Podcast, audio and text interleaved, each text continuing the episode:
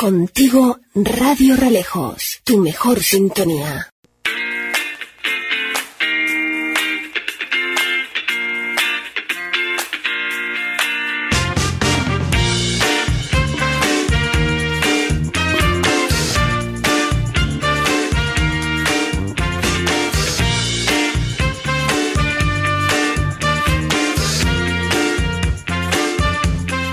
Se cumplen en Canarias ya las 11 y 43 en este martes 7 de marzo, donde les vamos a contar un montón de cosas, donde hoy, como es martes, hablamos con el Grupo Municipal eh, Socialista. Volveremos a hablar de esos cuentos de diversidad eh, con el amigo Charlie Marrero, Belleza con Joran Torres, eh, también del mundo de la ópera y la eh, zarzuela y estos géneros musicales con José Vicente Padilla. Y también hoy vamos a, a hablar con el director de la murga Tiralenguas. Miren, antes de actuar los tiralenguas en lo que era la primera fase que se tuvo que suspender y pasar de lunes a miércoles. Eh, hablaba con él, nos conocemos hace 30 años y realmente eh, me decía que, que bueno que la murga la murga necesitaba más en el concurso de murgas del norte. Dejaba mm, esa puerta entreabierta al concurso de murgas de Santa Cruz y la murga Tiralengua ha pedido plaza para estar presente en el concurso de murgas del próximo 2024. Claro, Santa Cruz tiene inconvenientes y es que, miren, en principio fueron los trapaceros los que lucharon, lucharon, lucharon y lucharon para que eh, la murga ganadora del norte, ellos o la que fuera, pero quienes mm, lucharon y estaban ahí fueron ellos y dejar esa puerta, como digo, esa puerta abierta al resto, fueron los trapaceros para ir a Santa Cruz como murga ganadora del el norte. Recuerdo un año que tenía que ir la murga ganadora y fue Archicuerpo y no los dejaron participar creo, a lo mejor me equivoco, que fueron como invitados, pero no los dejaron participar, o como teloneros de alguna de las fases, o de la final. Eh, después, Trapaceros pide plaza para estar siempre en Santa Cruz, renunciando al concurso de Murgas del Norte. Ahí están. Y sigue yendo la Murga ganadora del Norte. Es decir, que el próximo año Trapaceros va a estar allí, porque ella es una más del concurso de Murgas estará irónicos por ser ganadora del concurso de Murgas del Norte, pero quizás también pueda estar tiralenguas. En este caso, entendemos todos que renunciando al concurso que también fundaban junto con Trapaceros y otras murgas hace ya muchos, muchos, muchos años. En Santa Cruz hay un límite para participar 24 formaciones como máximo. En este carnaval del año 2023 fueron 20 las que participaron. ¿Están dentro o no están dentro ya de la edición del carnaval y del concurso de murgas del próximo año? Se lo vamos a preguntar a su director hoy, a José Antonio Vera, que como digo va a estar con nosotros. Pero más cosas, porque seguimos hablando de el caso mediador, donde el ministro del Interior, Grande Marlasca, negó que supiera antes del caso, como dice el Partido Popular, y que no actúan como ellos en el caso Kitchen, cuando presuntamente usaron medios policiales para destruir pruebas. Y tú más, ¿no? Depende de dónde esté yo, digo una cosa y depende de dónde estés tú, dices la otra. Que al final todos son iguales. ¿eh? O sea, y tú más, y tú más. ¿Quién dice la verdad? Pues solo ellos. A, a- lo mejor creo que ni ellos lo saben. Merichel Batet dicta un oficio para que la policía acceda al ordenador y otros bienes que el exdiputado Fuentes Curvelo guardaba en su despacho. Además, estos, eh, este ordenador y estos bienes han sido requeridos por el juzgado en Tenerife y bueno, pues vamos a ver qué, qué hay en ese ordenador y en esos otros bienes. Y la política está así. El expresidente murciano Pedro Antonio Sánchez, que militara en el Partido Popular, ha sido condenado a tres años de prisión. El PP recalca que el exalcalde de Puerto Lumbreras que recurrirá ya no es afiliado suyo. Su líder expresa el respeto por la sentencia de la audiencia provincial a la que concede un enorme valor.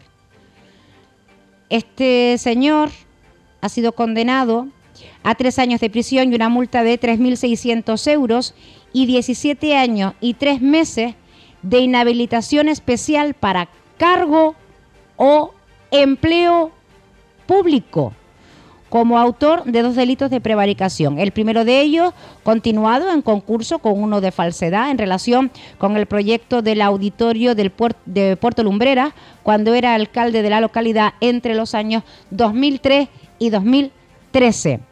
Igualmente han sido condenados como cooperadores necesarios de los delitos de prevaricación la que era secretaria accidental del ayuntamiento y un arquitecto todos estos han sido condenados a la pena de inhabilitación especial para cargo público o empleo público durante 15 años y 6 meses la que era secretaria accidental.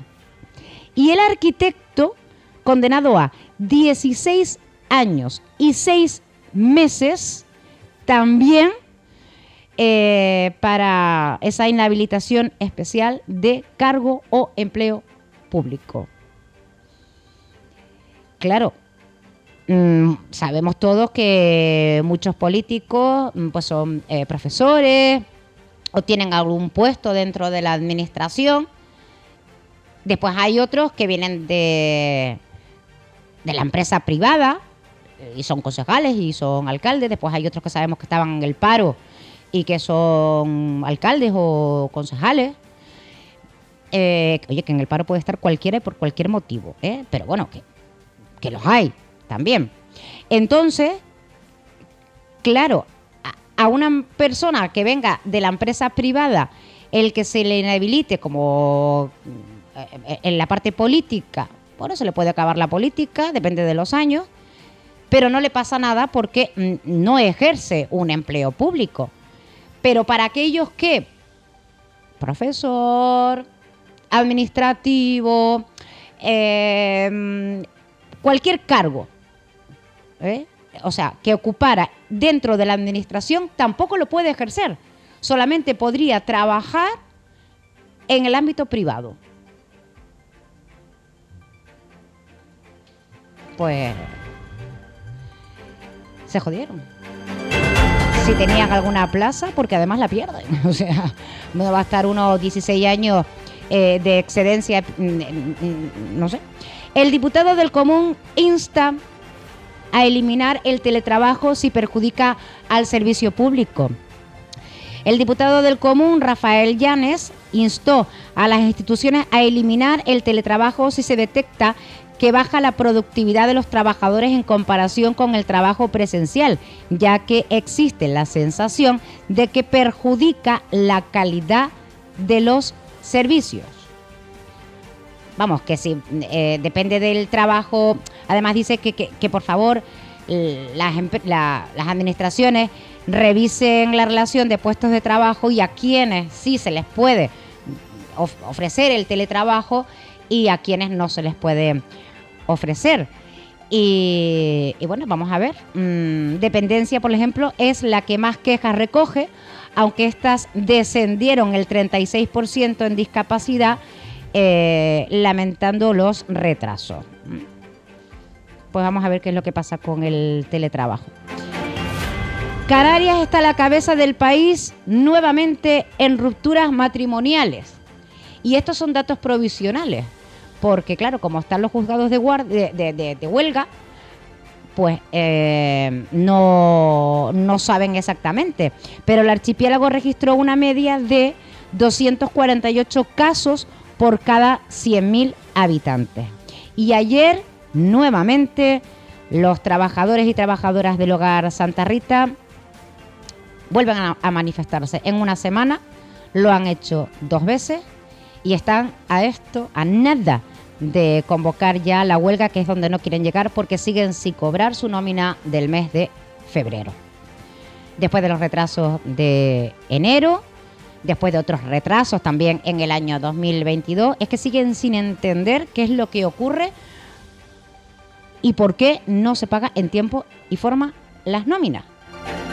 Y están a la, a la desesperada. Mañana hablaremos con una de las representantes de los trabajadores del hogar Santa Rita para que nos cuente eh, bueno pues qué tipo de acciones van a seguir llevando y aquellas y aquellos que amen y que se sepan todas las canciones o no todas están a tiempo para apre- aprendérselas el mexicano Alejandro Fernández actúa en Tenerife el próximo 1 de julio. Yo les diría que vayan comprando ya la entrada porque después a lo mejor se pueden llevar una sorpresa. El mexicano Alejandro Fernández que no visita España desde 2018, ha incluido a Tenerife en el desarrollo de su nueva gira, que lleva por nombre Amor y Patria. La cita en Tenerife tendrá lugar el 1 de julio en las instalaciones del recinto portuario en la capital Chicharrera, en la gira que se presentará por primera vez en España y que después continuará por Estados Unidos y Canadá, celebrará el amor que tiene por la música, su familia y su patria, interpretando sus grandes éxitos como Me dediqué a perderte, etc, etc, etc. Así que dice, estoy emocionado de regresar a España, volver a ver a mis fans y poder cantar juntos todas nuestras canciones favoritas, comenta el cantante.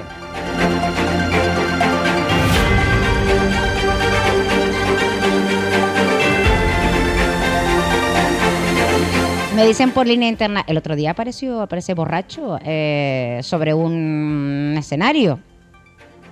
Véase Manny Manuel. Y más. Eh, hace dos días, el domingo, nos enterábamos de un accidente de un helicóptero de la Dirección General de Tráfico. Esos helicópteros que desde el aire saben a qué velocidad va, que eh, eh, te, te- te hacen vídeos, fotos de que vas con el móvil en la mano, que todavía yo no entiendo por qué la gente lleva él en la mano. No lo entiendo. Pues no. ¿No tienes Bluetooth? Pues mira, pon el bolso detrás, pon el móvil detrás y así no te da ni por llamar, ni por recibir llamadas, ni por contestar mensajes, ni nada de esto. Porque te pones en riesgo tú y a los otros. No puedes estar pendiente de, de- la carretera. El piloto de ese helicóptero de la DGT se le hacen unas pruebas después del accidente y da positivo en drogas. Ayer era puesto a disposición judicial y ha quedado en libertad. Y después llega la gente que, que no lee más y que se queda con el titular. Mira tú los que tienen que dar ejemplo, la Guardia Civil, porque claro, eh, este señor de 60 años daba positivo en el test de droga en cocaína y metanfetamina. Pues miren, este señor no es guardia civil, ni quien iba con él, que se llevó lo peor del accidente, aunque está bien, tampoco es guardia civil. Y esto no es una excusa para la guardia civil, pero no mezclen peras con tomates el que lleve un helicóptero que pertenece a la DGT, de hecho, miren, el piloto es bombero de la Comunidad de Madrid en excedencia. No es guardia civil. Y eh, la otra persona es un funcionario que maneja la cámara y que graba y ya. Mal por este hombre, lógicamente muy mal, porque claro, es que eh, es curiosa la noticia, es curiosa, pero que ninguno de los dos son eh, guardias civiles.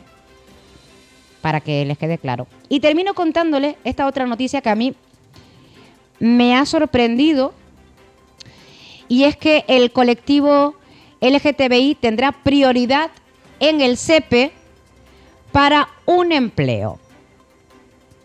La ley de empleo que entró en vigor el pasado miércoles recoge que determinados colectivos sean prioritarios en las políticas de empleo. Entre ellos están las personas lesbianas, gay, transexuales, bisexuales e intersexuales, como ya eh, adelantaba concretamente, lo hacía el diario de, de avisos, pero que ya entró la ley. Una discriminación positiva que se atribuye a la persona, a la presunta, perdón, discriminación laboral de la que son objetivos estos colectivos. A día de hoy, las oficinas vinculadas al CEPE tendrán que priorizar la búsqueda de empleo de aquellas personas que declaren pertenecer al colectivo LGTBI y lo harán basándose en la buena voluntad de las personas que declaren ser parte del colectivo. La clave aquí es que ningún documento público puede incluir la orientación sexual de un ciudadano, dado que es información privada y de la esfera íntima de cada individuo. Por ello, el CEPE y sus oficinas de empleo confiarán en la buena voluntad de las personas que declaren ser LGTBI para acceder a unas mejores condiciones y servicios en la búsqueda de empleo. Cabe recordar que la priorización de los colectivos LGTBI viene a abordar el importante problema laboral que sufre este colectivo. Según una encuesta de UGT, el 90% de las personas LGTBI ha considerado un inconveniente su orientación sexual a la hora de encontrar empleo.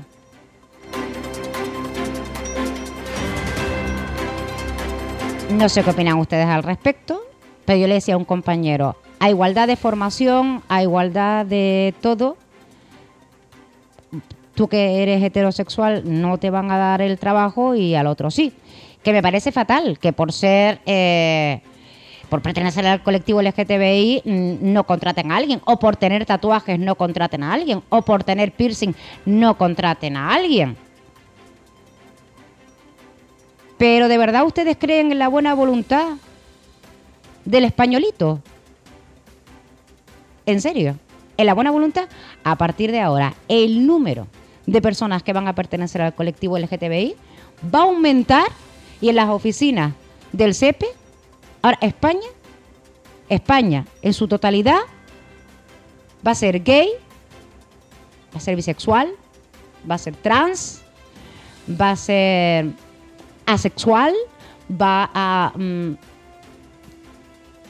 vivir por ver. Vivir por ver. Lo voy con la Agencia Estatal de Meteorología. Javier Andrés, buenas tardes, cuéntanos. Buenas tardes. Hoy en Tenerife tendremos cielo poco nuboso despejado con intervalos de nubes bajas en la vertiente este y nordeste. Se esperan también intervalos de nubes altas a últimas horas. Las temperaturas se mantienen con pocos cambios, máximas de 24 grados en Santa Cruz de Tenerife y Puerto de la Cruz, 23 en Candelaria, 20 en La Laguna. Viento variable flojo con brisas en costas. En cumbres centrales viento de componente oeste moderado. Mañana el cielo continuará poco nuboso con intervalos de nubes altas. Durante la primera mitad del día, con algún intervalo ocasional de nubes bajas en costas y por la tarde en zonas del interior. Las temperaturas se mantienen con pocos cambios, máximas mañana de 25 grados en Puerto de la Cruz, 24 en Santa Cruz de Tenerife y Candelaria, 20 en La Laguna, las mínimas de 17 en Santa Cruz de Tenerife y Puerto de la Cruz, 16 en Candelaria, 12 en La Laguna. El viento será variable flojo con brisas en costas. En cumbres centrales, viento de componente oeste de flojo a moderado. Es una información de la Agencia Estatal de Meteorología. Comedores pedagógicos seguros y saludables. En eso se basa el proyecto que desarrollan los ciclos de hostelería del IES María Pérez Trujillo y de dietética y salud ambiental del CIF Los Gladiolos. Ven a vernos. Red Innova FP. En la Mujeres sin Límite. Charlas y talleres desde el 8 al 30 de marzo. Y las exposiciones desde el 1 de marzo al 14 de abril. Consulta nuestra programación en www.laorotava.es y en las redes oficiales del ayuntamiento. En La Orotava, Mujeres sin Límite. Ahora en Radio Realejos emitimos en vídeo a través de nuestro canal oficial de YouTube. Entra en la plataforma con tu ordenador usando la aplicación en tu dispositivo móvil o televisión y si no la tienes, descárgala gratuitamente para disfrutar de los contenidos diarios que te ofrecemos. Búscanos en YouTube y suscríbete a nuestro canal. Además, si le das al icono de la campana, te avisaremos con una notificación cada vez que estemos en directo o subamos algún nuevo vídeo. También podrás chatear en tiempo real directamente mientras ves el vídeo e interactuar con nosotros y los invitados durante los directos. Radio Realejos en YouTube, mejorando por y para ti.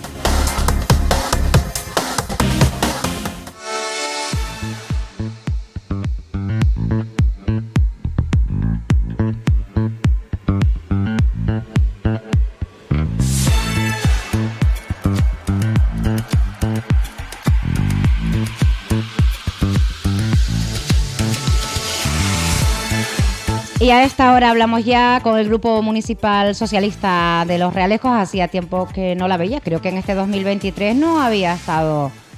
Sí, habías venido. Buenos Melissa días. García, buenos días. Buenos días, Patri. Buenos días a toda la audiencia. Sí, sí había venido, pero bueno. ¿Sí? Si mi ausencia se nota, eso es importante.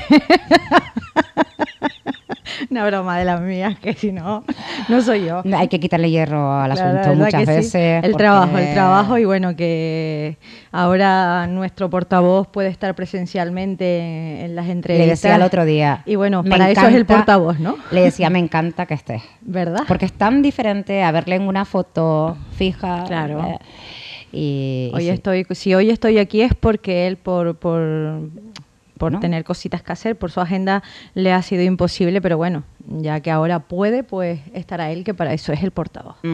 Pues me alegro, ¿eh? me alegro que, que pueda estar por aquí. Ojalá, ya solamente me falta la portavoz de Coalición Canaria, pero es que no la dejan este curso escolar. Así son las cosas.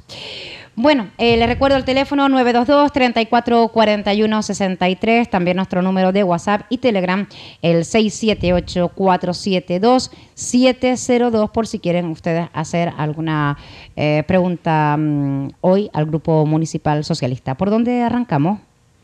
Pues bueno, pues por los, por las, por los actos de- del fin de semana, por ejemplo, esa carrera, felicitar a toda su organización de la carrera solidaria del Padre Mañanet, eh, la novena, el, nove- el noveno running solidario, esta vez pues destinado a, a esos- a los niños especiales de La, de la Palma, con esos 15.000 euros de recaudación. Bueno, pues el domingo se volvía a vestir de color naranja esta vez, los realejos y, y bueno, creo que es una, una carrera que cada año suma más, más participantes, cada, cada año se va conociendo más y va cobrando todavía más importancia. Y bueno, pues bienvenidas sean estas carreras solidarias que además de hacer deporte, pues y si no haces deporte porque no vas a correr, pues bueno, por lo menos vas, participas y, y bueno, y así colaboras también con, con la asociación y, y con la causa, evidentemente. ¿Participaste? No, no, yo este año he de decir que llevo muchos, muchos años participando, pero este año, este año fui yo la que por problemas personales Ah, vale. no pude estar. Pero bueno, ahí estuvieron, estuvo pues el, nuestro candidato, Miguel Agustín, eh, la compañera Elisa y bueno, eh, Eladio, Vicky, miembros de la ejecutiva también y, y ahí estuvieron varios compañeros y compañeras pues representando, representando al equipo. Y bueno, siempre no se puede. Qué bien, pues me alegro de verdad que los que pudieran estar estuviesen allí y que participaran de, de ese acto de pues, benéfico, ¿no? 15.000 euros, qué bien, no sabía que habían recaudado tanto. ¿Qué más cuestiones? Bueno, también tuvimos, tuvimos el homenaje a Charito, que bueno, también por, por, por, laboral, por agenda laboral, yo tampoco pude estar, me, me quedó una grandísima, una grandísima pena, porque vi elaborando pues todo ese homenaje desde el principio con muchísima ilusión, eh, cómo iba cobrando peso, cómo iba cada vez la gente entusiasmándose más y tal, pues a Charito, una gran mujer de la montaña, eh, bueno, un ejemplo a seguir de esas mujeres de las que hay que recordarlas y homenajearlas y, felicitarlas y bueno, darle las gracias infinitas, estar, eternamente agradecida por toda esa labor social que siempre ha hecho en, en el barrio, una mujer de comunidad, una mujer que sin tener ni siquiera el título impartía clases en aquellos entonces. Bueno, hoy en día eso es impensable, pero bueno, ella impartía en clase hasta tal punto que llegaba a sustituir a algunos profesores en, en el colegio. Estaba siempre ahí al pie de la parroquia, mm, del coro, ensayaba a los niños. Bueno, un, todo un ejemplo a seguir, una mujer de comunidad, una mujer entregada a la vida de los demás. Así que mm, bueno, tengo que felicitar eh, principalmente a Vicky y al resto de, a la asociación de vecinos y al resto de, gente que estuvo ahí para, para hacer que ese día fuera tan especial y la verdad que también fue un éxito porque la gente colaboró mucho y, fue un lleno total y la sorpresa que se llevó la mujer, vamos, lo mm. recordará de por vida. Así que nuestra enhorabuena y por mucha más gente como ella, evidentemente. Qué bien. Ayer nos acercábamos a, bueno, nos acercábamos a ver la, reapertura que han abierto, el parking, el parking de coches eh, para, para aparcar en, en el Toscal, bueno, en la parte de Longuera, no, el Toscal, eh, al lado del, del líder, ese parking que llevábamos nosotros propuesta propuesta nuestra. Ah, pues no lo he visto. Sí, sí. Bueno, pues ayer ayer nos acercábamos por allí a verlo y, nada, pues una propuesta más nuestra que, que, sale, que sale a la luz, es donde estaban los, los huertos y, y, se ha aprovechado, como decíamos nosotros, pues la zona del el problema de aparcamiento que estábamos comentando antes de entrar, ¿no? El problema de aparcamiento tan grande que tenemos en el municipio, pues el Toscal no, no es menos y ahí tiene una problemática enorme, pues llevábamos esa propuesta para aprovechar pues aquel aquellos terrenos que son municipales para, para dotarlos de, unos aparcamientos provisionales, en principio, y bueno, que ya se barajará si se, si se quedan o no. Una propuesta que llevamos nosotros y que tristemente ayer recordábamos eh, las palabras del concejal de, de obra, bueno, sí, el concejal de obras, que decía mm, que quién iba a aparcar allí. que quién iba a aparcar allí. Y nada, bueno, eso lo, contrasta la realidad de la que estamos viviendo. Ayer había, ayer había muchos coches aparcados y además está el run en la calle de, lo contentos que están de que esté ese aparcamiento. Eso sí, mm, notábamos que fue como abrir y bueno, mm, marcamos un poco ahí los aparcamientos y, y bueno, y de buena aventura. Es verdad que creemos que se podía haber hecho mejor, podían haber entrado con una palita y yo qué sé, allanar un poco el terreno. Porque está de tierra.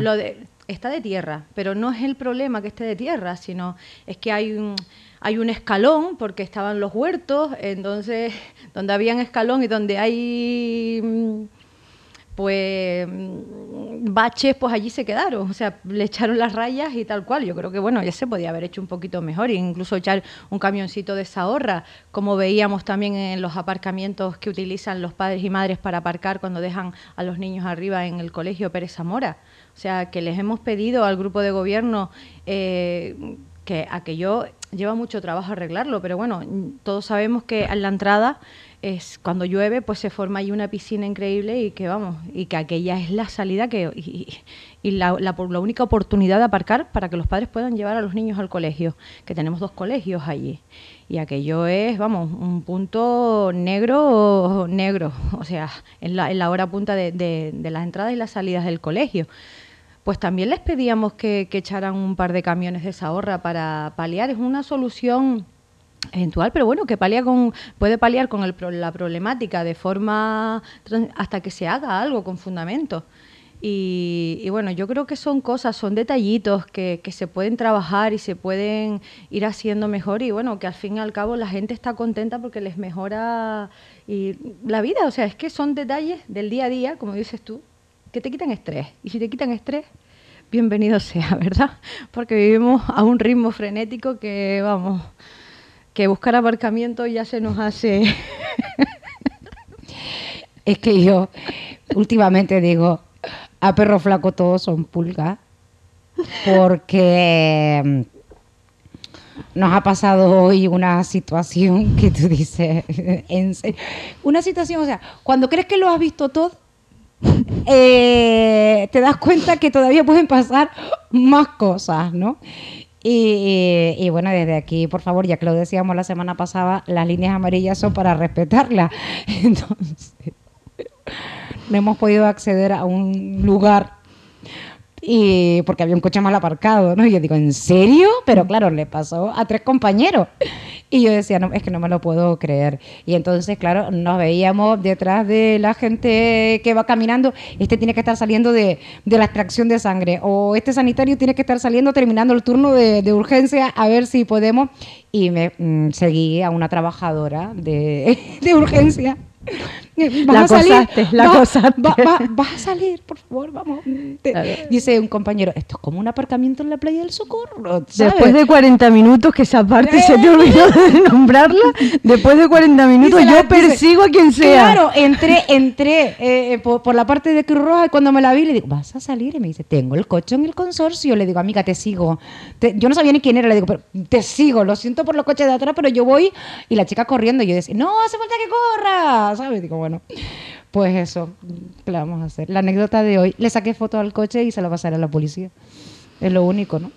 Bueno, pues sí, hay que tener un poquito de civismo y, y bueno, llamemos al civismo Ay, por eso, porque luego ocasionamos estos, estas cosas y qué necesidad, ¿verdad? Qué necesidad. Hombre, entiendo que si lo dejo ahí, quiero entender que si lo dejo ahí es porque mm, le había pasado lo mismo que a nosotros, de dar vueltas, ¿no? Pero claro, mm, a mí nunca se me ocurriría aparcar el coche en una línea amarilla. Hombre, si estoy dentro, sé que no puedo pero si estoy dentro del coche, oye, viene cualquiera, quiere salir, lo que sea, disculpe, no había otro aparcamiento y tal. Si veo eh, un aparcamiento, lo, lo, lo, lo, cambio, ¿no? no ¿Por qué no? Pero claro, me parece a mí que no era esta situación. Mm. Dice, mm, buenos días, Patricia y Concejala. ¿Qué opina de los últimos actos vandálicos de los realejos, quema de contenedores, rotura de carteles y cristales en las urgencias, etcétera? ¿Faltan policías? Bueno, buenos días, gracias por la pregunta, me reía porque bueno, que la, de falta de policías es que, vamos, yo creo que es la denuncia eterna de, del Partido Socialista de los Realejos, o sea, la lucha de, de dotar todas esas plazas. Bueno, hablo de, de, cabeza, pero creo que nos faltan unas 36 plazas de policías en, en, el municipio de Los Realejos. Pero nosotros que estamos haciendo rondas por, por el municipio, estamos viendo como ni siquiera hay presencia policial pues en la entrada y las salidas de los colegios. O sea, es que esto está siendo muy grave. Eh, en cuanto a los actos vandálicos, eh, pues se sabe, por lo menos la quema de contenedores, se sabe quién es, se le ha detenido porque se ha, incluso se le ha pillado in situ, pues en la última, pues nada, que puso en peligro incluso la vida de, de un indigente, pues de una persona que, que, estaba metido ahí en una casa y, le pegó fuego también a la casa. Eh, tenemos entendido que es una, una persona que tiene problemas mentales, pero vamos, lo que no puede ser, bueno, pues si tiene problemas mentales, pues lo que no se puede ser es cogerlo y cuando pase a disposición judicial, pues que lo vuelvan a soltar porque vuelve a reincidir y vamos, lo estamos viendo eh, día tras día. Y bueno, hasta ahora no había pasado nada, pero ya se puso en peligro la vida de una persona. Y, y, bueno, esto hay que darle toda la seriedad que se merece y, y nada, pues esperemos que, que, se tomen medidas en contra de esta persona y si tiene un problema, pues que se le ayude, que se ponga en manos de los profesionales pues que necesita. Uh -huh. Y en cuanto a lo de los cristales, pues la verdad es que no, los cristales de urgencia no es primera noticia, no no no, ¿no viste nada. todo lo que pasó no, en urgencia. No, no vi mm. nada. Ya te la, digo, es lo que es lo sí. que tiene. Bueno, también también era eh, pillada esa persona, ¿vale? Eh, una noche allí que en la que mm, era el primer la primera vez que venía el segurita uh -huh. y en el, el día 1 de febrero comienzan a tener seguridad. Y porque las puertas estaban cerradas. Porque me dijo un, una trabajadora, dice, qué miedo mmm, pasamos, dice, vamos, es que entra y yo me escondo en el baño. ¿Eh? Imagínate el, eh, la angustia de esta, de esta persona. Dice, ¿para qué quiere más policías si salen todos los violadores y demás libres con estas leyes absurdas?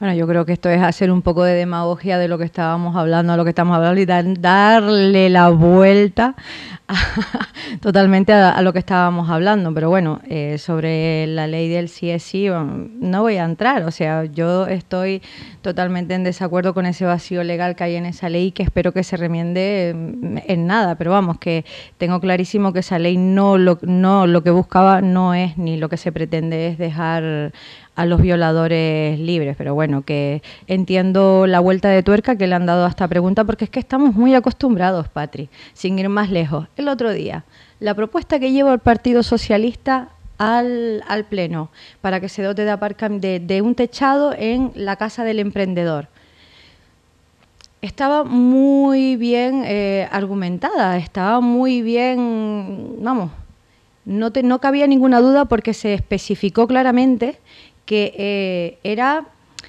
ese aparcamiento, ese techado era para espacios culturales, eh, vamos, que era optativo, era una opción, pero evidentemente teníamos claro, y así lo dejamos tanto en, el argumentario de la propuesta como eh, cuando la exponíamos, en, tanto en, en comisión como en pleno, que teníamos claro y esa es otra propuesta y otra lucha de la que llevamos luchando siempre el Partido Socialista, que ese no es el auditorio que los realejos se merece. Nosotros lo tenemos claro. Eso es eh, una opción, pues, para hacer eh, actos culturales que se han visto, eh, que tenemos en los realejos, por ejemplo, se han tenido que suspender eh, vivíamos esa, el concurso de murgas que es cada siete años. Evidentemente nosotros no, no estamos pidiendo ese techado para un concurso de murgas cada siete años. Se pueden hacer muchísimas cosas y seguir dándole vida a este municipio. Se pueden hacer conciertos, se pueden hacer actuaciones puntuales de nuestros mm, grupos culturales, se pueden hacer muchas cosas. Mientras se cuece la construcción de un auditorio en condiciones eso lo tenemos fácil, es una inversión, eh, no es una gran inversión, además que podemos, que sabemos, y los realejos saben, que eh, las, otras administraciones pues no se les ha partido la mano para darle eh, inversión, para meter inversión en el municipio y nos hacía gracia cómo la, alcaldesa, la alcaldesa accidental en ese momento eh, tergiversaba totalmente la propuesta, diciendo que ni el, además con una falta de respeto, que ni siquiera usted se cree lo que está trayendo a, pleno. Los realejeros no quieren ese auditorio. Es que nosotros estábamos dejando claro que eso no es lo que quería, eso no es el auditorio que se merecía. Eso era, es una alternativa a mientras tanto. O sea, y bueno, es que este mensaje me suena mucho a eso y me suena muy familiar. de todas maneras dice, em, no hablo de esa ley, la policía tiene las manos atadas, ¿vale? Eh, pero es que esa ley es de la que, este, es que es esa ley la que, pero bueno, bueno, mm, pasemos entonces y, siento no haberme podido aclarar. Pero bueno, que sí, que nos faltan muchos policías, que por ejemplo estos cinco últimos policías que han entrado, o sea, no arreglan ninguna, no arreglan nada porque se han jubilado también otros cinco. Y así esto es el pez que se muerde la cola. No hay una previsión a largo plazo. Hay que hacer una gran inversión, hay que dotar plazas para, lo, para que, que hayan más policías y tenemos, y, tenemos presencia policial como la tenemos porque eh, hace muchas horas extras los que están. Muchísimas. Y les recordamos que ya en diciembre de hace dos años tuvieron que demandar al ayuntamiento, porque mm. encima no se las pagaban. Y eh, juicio que ganó la policía. Le voy a pedir a los compañeros que me descarguen una fotografía que han enviado mm, en lo que leo los mensajes anteriores eh, dice, buenos días. Poca policía en la entrada de los colegios en Palo Blanco sucede a cada momento. No vean el caos que se forma allí todos los días. Saludos.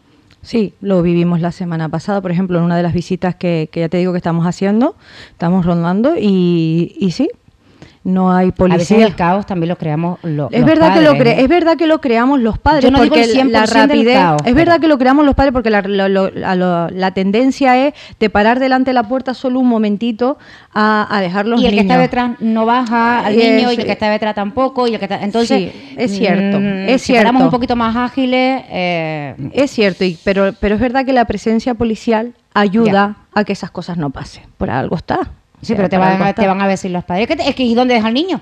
¿Y dónde deja el niño? Y, to- y el policía, Pero es mm, que, ¿qué hace? ¿Lo bueno, multa todo? No, no, no es multarlo, es simplemente, o sea, no, no, siga y busque y aparque. O sea, ya, pero es que eh, como no hay dónde aparcar.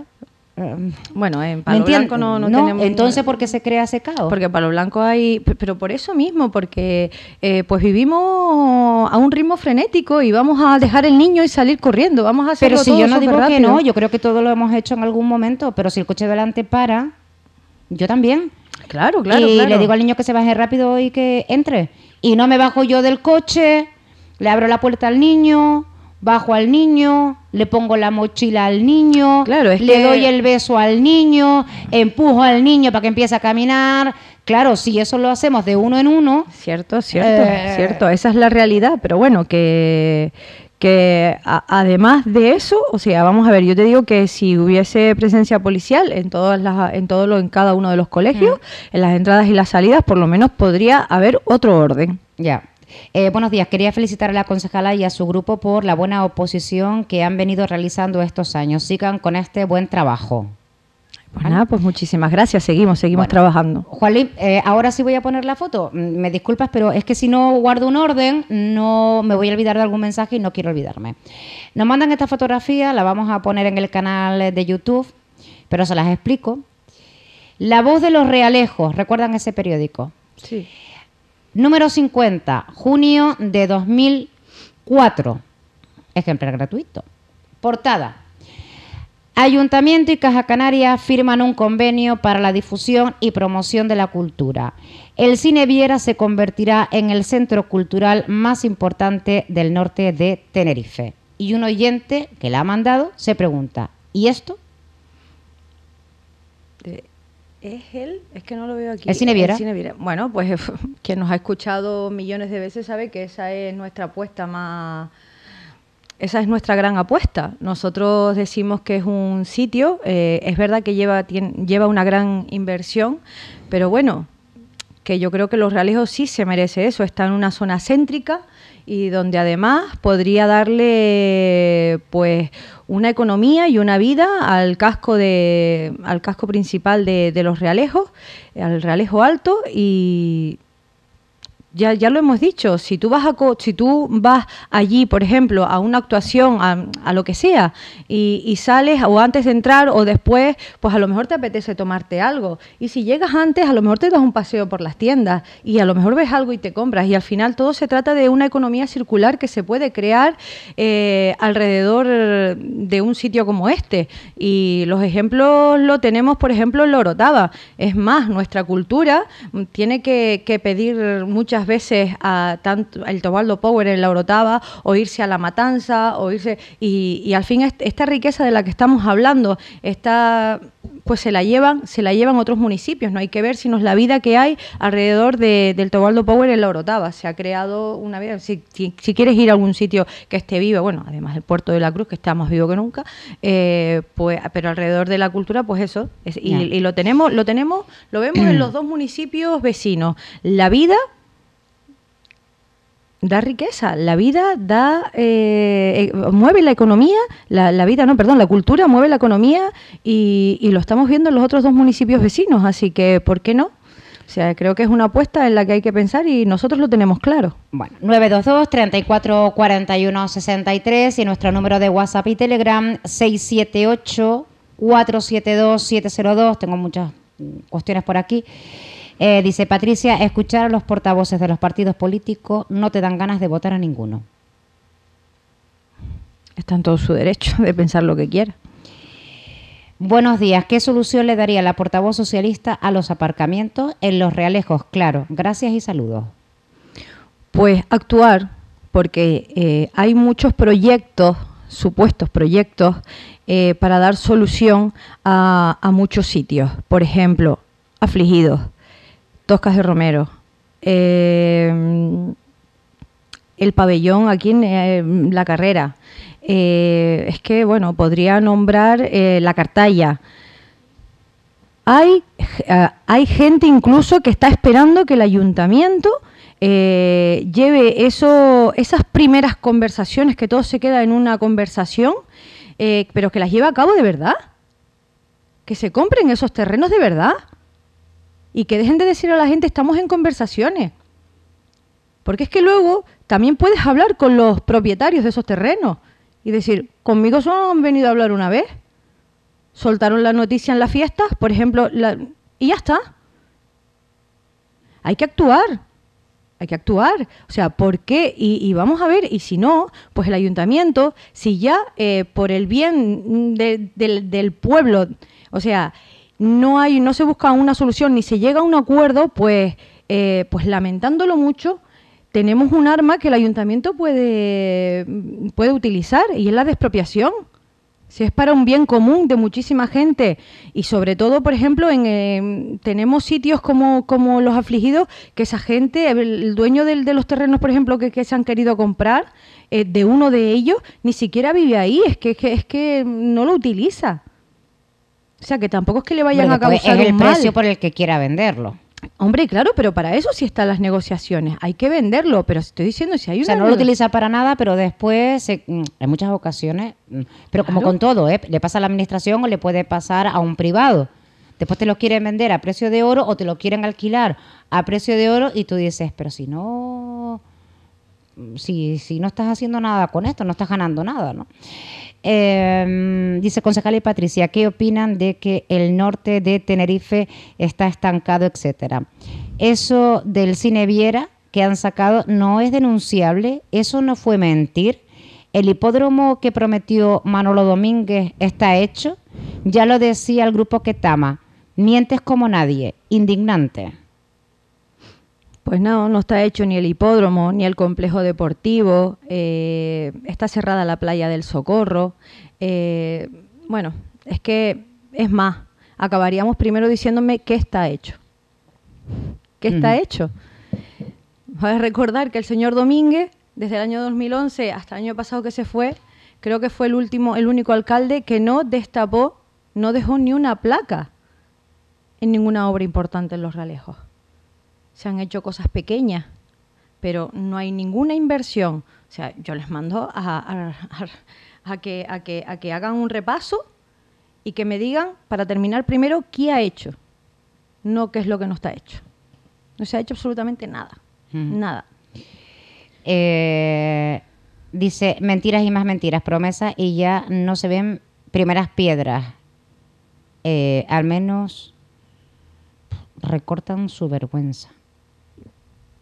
No se ven primeras piedras, pero tenemos, ahora se llaman estudios de viabilidad, que los sacamos de forma virtual. Ahora es otra forma de actuar, pero viene, haciendo, viene siendo lo mismo, porque yo echo de menos que los realejos se, se, hagan proyectos, se presenten proyectos, no se presenten eh, a bombo y platillo en ruedas de prensa estudios de viabilidad.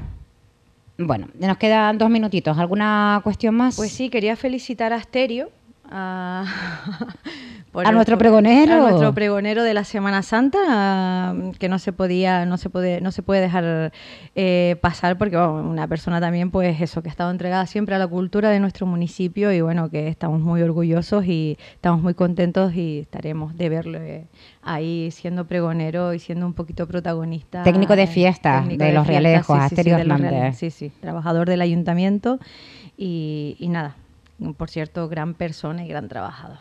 Que siempre lo decimos. Creo que este municipio, y nunca está de más decirlo, creo que este municipio y este ayuntamiento funciona de la manera que funciona también, porque tenemos unos grandes trabajadores.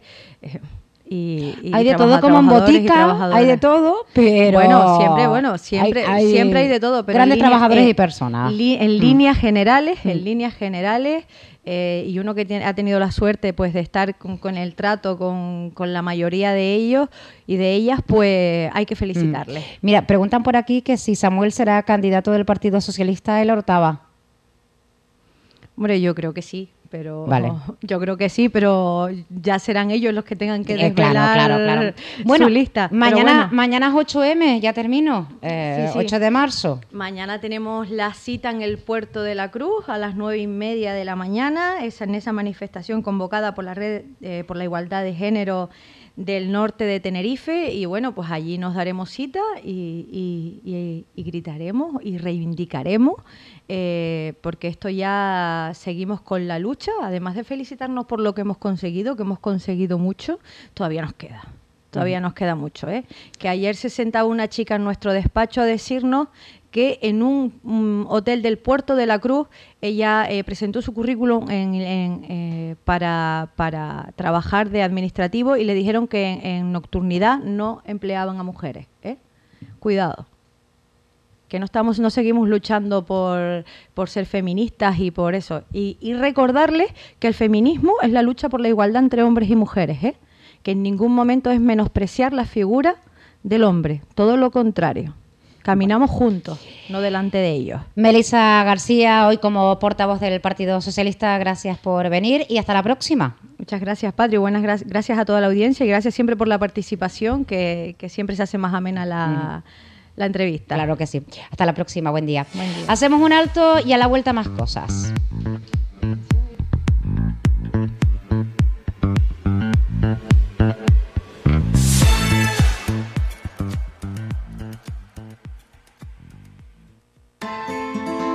Se acerca el Día del Padre y en el Mesón El Monasterio sabemos lo que te gusta. Por eso ya tenemos preparado nuestro menú especial para el 19 de marzo, donde les ofreceremos diferentes temáticas como Star Wars, el mundo del fútbol y otras muy divertidas. Haz ya tu reserva llamando al 922 340707. Precio por persona 35 euros, incluyendo agua, medio litro de vino de la casa o refresco o cerveza y café. Pregunta por nuestros menús infantiles. Ven a pasar un día del Padre especial en el Mesón El Monasterio, carretera La Montañeta 12, Los Realejos. Si damos un enfoque sanitario al trabajo en cocina, tenemos garantía de higiene y salud. Este proyecto lo desarrollan los ciclos de hostelería del IES María Pérez Trujillo y de dietética y salud ambiental del CIF Los Gladiolos. Ven a vernos, Red Innova FP. En la Orotava, Mujeres sin Límite. Charlas y talleres desde el 8 al 30 de marzo. Y las exposiciones desde el 1 de marzo al 14 de abril. Consulta nuestra programación en www.laorotava.es y en las redes oficiales del ayuntamiento. En La Orotava, Mujeres sin Límite. Otro año más vuelve la National Cup de fútbol Villa de los Realejos. Un evento solidario con la presencia de los equipos benjamines de Real Madrid, Barcelona, Valencia, Sevilla, Villarreal y 20 más de toda Canarias y de nuestro municipio. Será en el Estadio Iván Ramallo de Los Realejos el 21, 22 y 23 de abril en homenaje al gran árbitro don Domingo Dorta el Bombilla. Los Realejos con el deporte. Colabora Radio Realejos. En Los Realejos, Ayudas Sociales 2023. El ayuntamiento convoca su línea de ayudas anuales a personas mayores de 60 años, dotadas con 30.000 euros. Plazo de admisión de solicitudes hasta el 24 de marzo. Infórmate en la Concejalía de Bienestar Social o en las unidades de trabajo social de zona. Ayudas del Ayuntamiento de Los Realejos a personas mayores de 60 años. Los Realejos más social.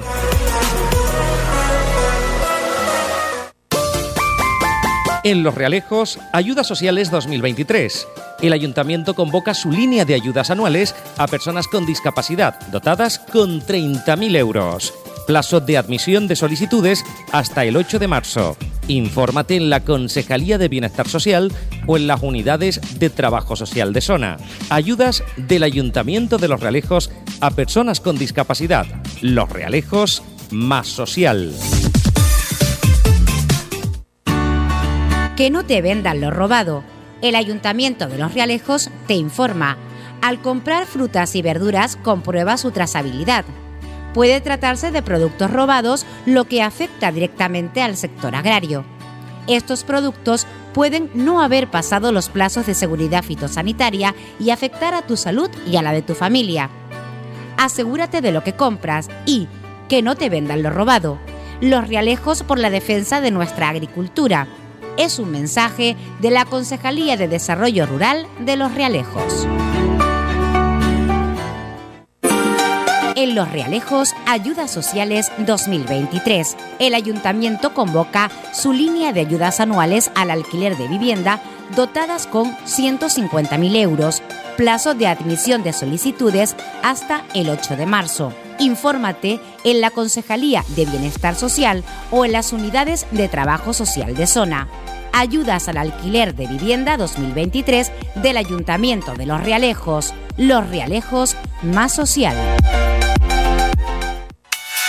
Séptima fiesta del motor de los Realejos, este domingo 19 de marzo, desde las 10 de la mañana en la montaña, podrás disfrutar de muchas actividades relacionadas con el mundo del motor.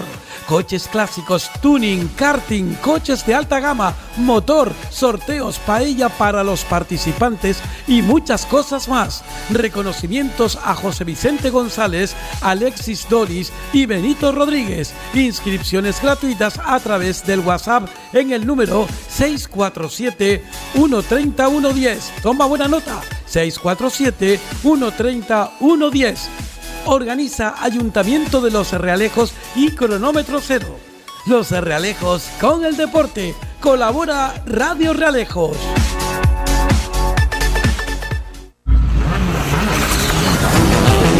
Vuelven a rugir los motores con la Copa 1600 de Rally Los Realejos con el Deporte Rexol Palo Blanco. Serán varias pruebas que se realizarán en el archipiélago. Inscripciones ya abiertas. Más información en el Facebook de la Copa 1600. Los Realejos con el Deporte. Colabora Radio Realejos. Los Realejos, municipio más festivo de España. Más de 80 celebraciones en el año y la fiesta de interés turístico nacional de cruces y fuegos de mayo nos definen. Descubre los Realejos a través de nuestras tradiciones. Mayo colorea una cruz.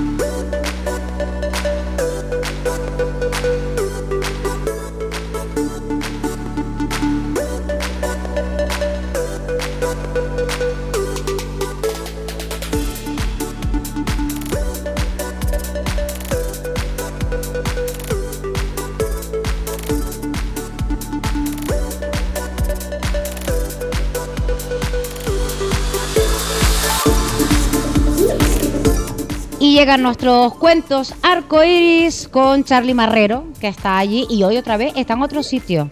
En el set que tiene habilitado en su casa no está.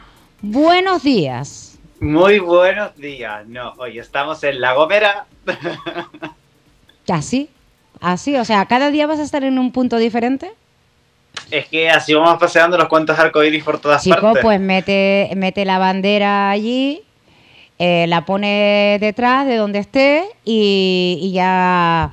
Y, y- y a todos les das el pegue. O tú Claro, quieres si no, presumir, no, parece. quieres presumir de que estás en La Gomera. Claro. si no, no tiene sentido. Y te digo otra cosa, menos mal que todavía no te estás poniendo los, los filtros.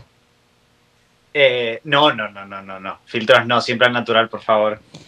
Yo repito, tengan cuidado con las fotos con filtro que ponen en redes sociales, que desaparecen por algún motivo y no los encuentran ni el tato. Porque claro que van a buscarlo a usted. Una joven de 20 años y tiene 64. Eh, no te van a buscar, eh, ¿o no? Va a ser que no. Va a ser que no. Bueno, pero nosotros hemos venido a hablar de otras cuestiones. Eh, Has venido a hablar Sí. no de tu libro, sino de otro libro, pero antes tienes más cosas. Sí, claro, por Vale. supuesto. Primero que felicidades, Patricia, porque es nuestra sección número 10. Y eso hay que ¡Oh! celebrarlo. 10 años, digo 10 10 10 sesiones. Muy bien, muy bien. Yo Así que por llevo. esa parte nos tenemos que felicitar que ya hemos Venga. cumplido, cumplido como 10 programitas ya o Venga. 10 secciones en clave de cuentos arcoíris. Eso primero. Segundo, eh, que es creo que la primera vez que escucho tanto tiempo a, a la sección anterior que tenemos de la, del, del grupo de portavoces y recordarle al PSOE que las mujeres trans y las mujeres bisexuales y eh, eh, la, la comunidad LGBTI está también dentro del feminismo. Lo digo para que eh, no saquemos eh, frases, titulares, a modo de que el- lo LGBTI está fuera del feminismo y fuera del 8M. Lo digo porque la interseccionalidad existe y debemos recordárselo también a no solo a la gente eh, verde y a la gente azul, sino también, por lo que veo, a la gente roja. Vale. Entonces, bueno, para que lo tengamos en cuenta simplemente, ¿vale? Un Muy bien. detalle. Le haré llegar el mensaje a eh, hoy la, la compañera que estaba como portavoz del Partido Socialista Realejero, Melissa García. Vamos a lo que vamos nosotros. Vamos a que lo no- que que vamos, tenemos- porque nosotros lo tenemos- Espérate, porque nosotros tenemos todos los colores. ¿Nosotros tenemos el qué? Todos los colores. Ah, sí, por supuesto, porque obviamente con cuentos arcoíris vamos a tener todos los colores en esta sección como siempre la hemos tenido eh, hasta este programa 10 y lo seguiremos teniendo, ¿no? Un, un día en el que obviamente, un, un programa hoy que va a estar marcado obviamente por el 8, por el 8M, donde no solo quiero abordar que, que hablemos de, de la mujer, sino que también hablemos de la violencia de género, porque no debemos olvidarla, pero que también hablemos de la violencia estética, que es algo muy llamativo y que ayer veía que se ha multiplicado creo que por siete eh, los casos de suicidios en chicas, de intentos de suicidios en chicas, sobre todo por eh, las cuestiones de violencia estética, ¿no?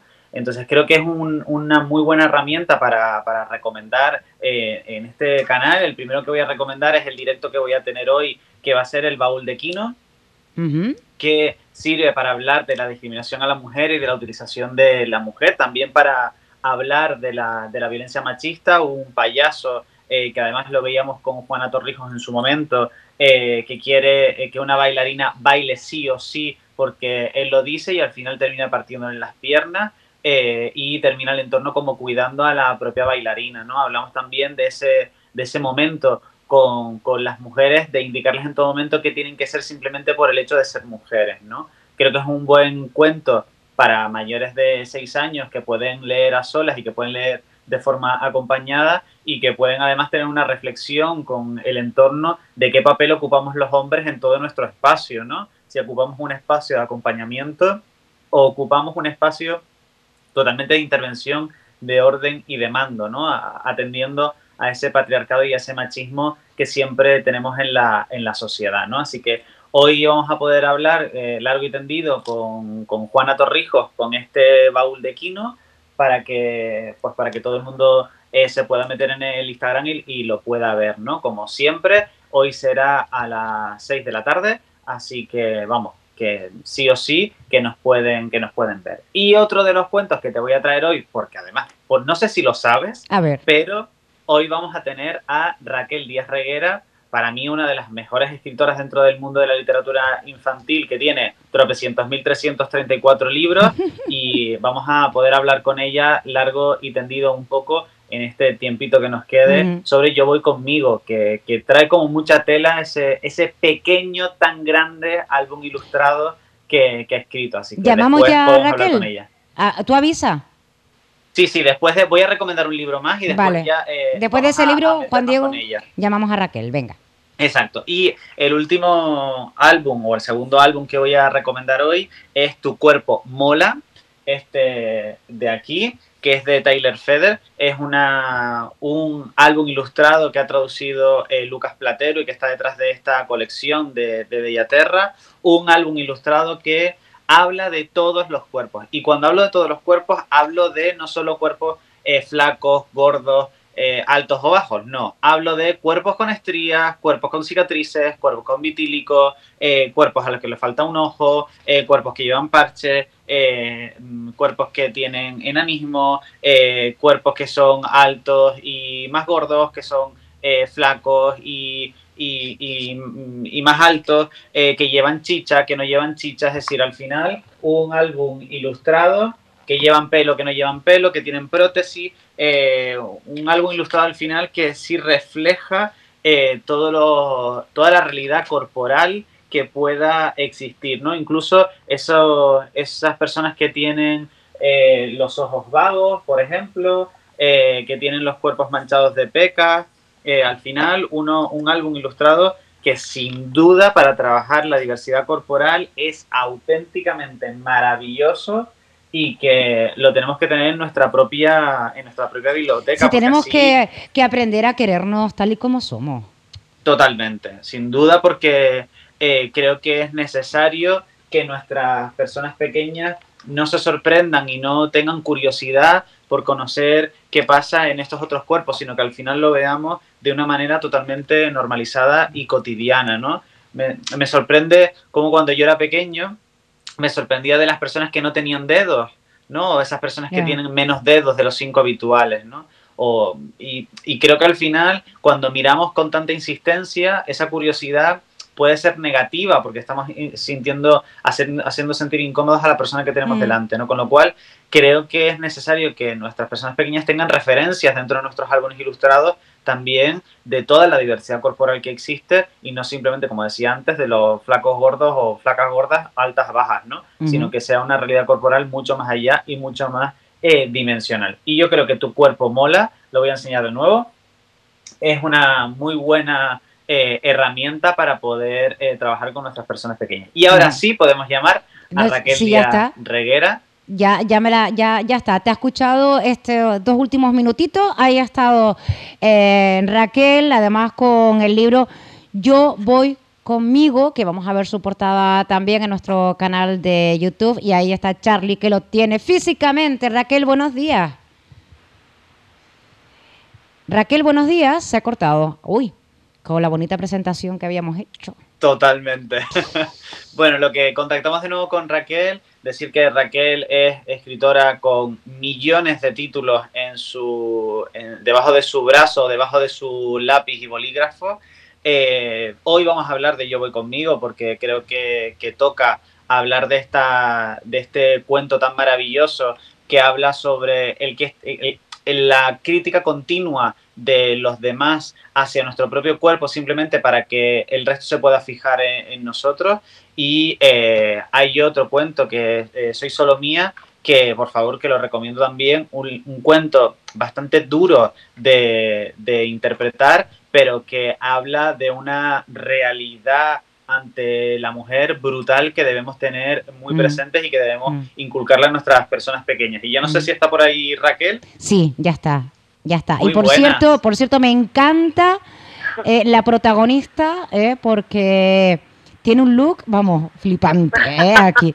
Raquel Díaz, buenos días. Hola, buenos días. Qué, gusto escucharos con ese acento fantástico que tenéis. Claro, y, nosotros diríamos ahora lo mismo, ¿no? De ella.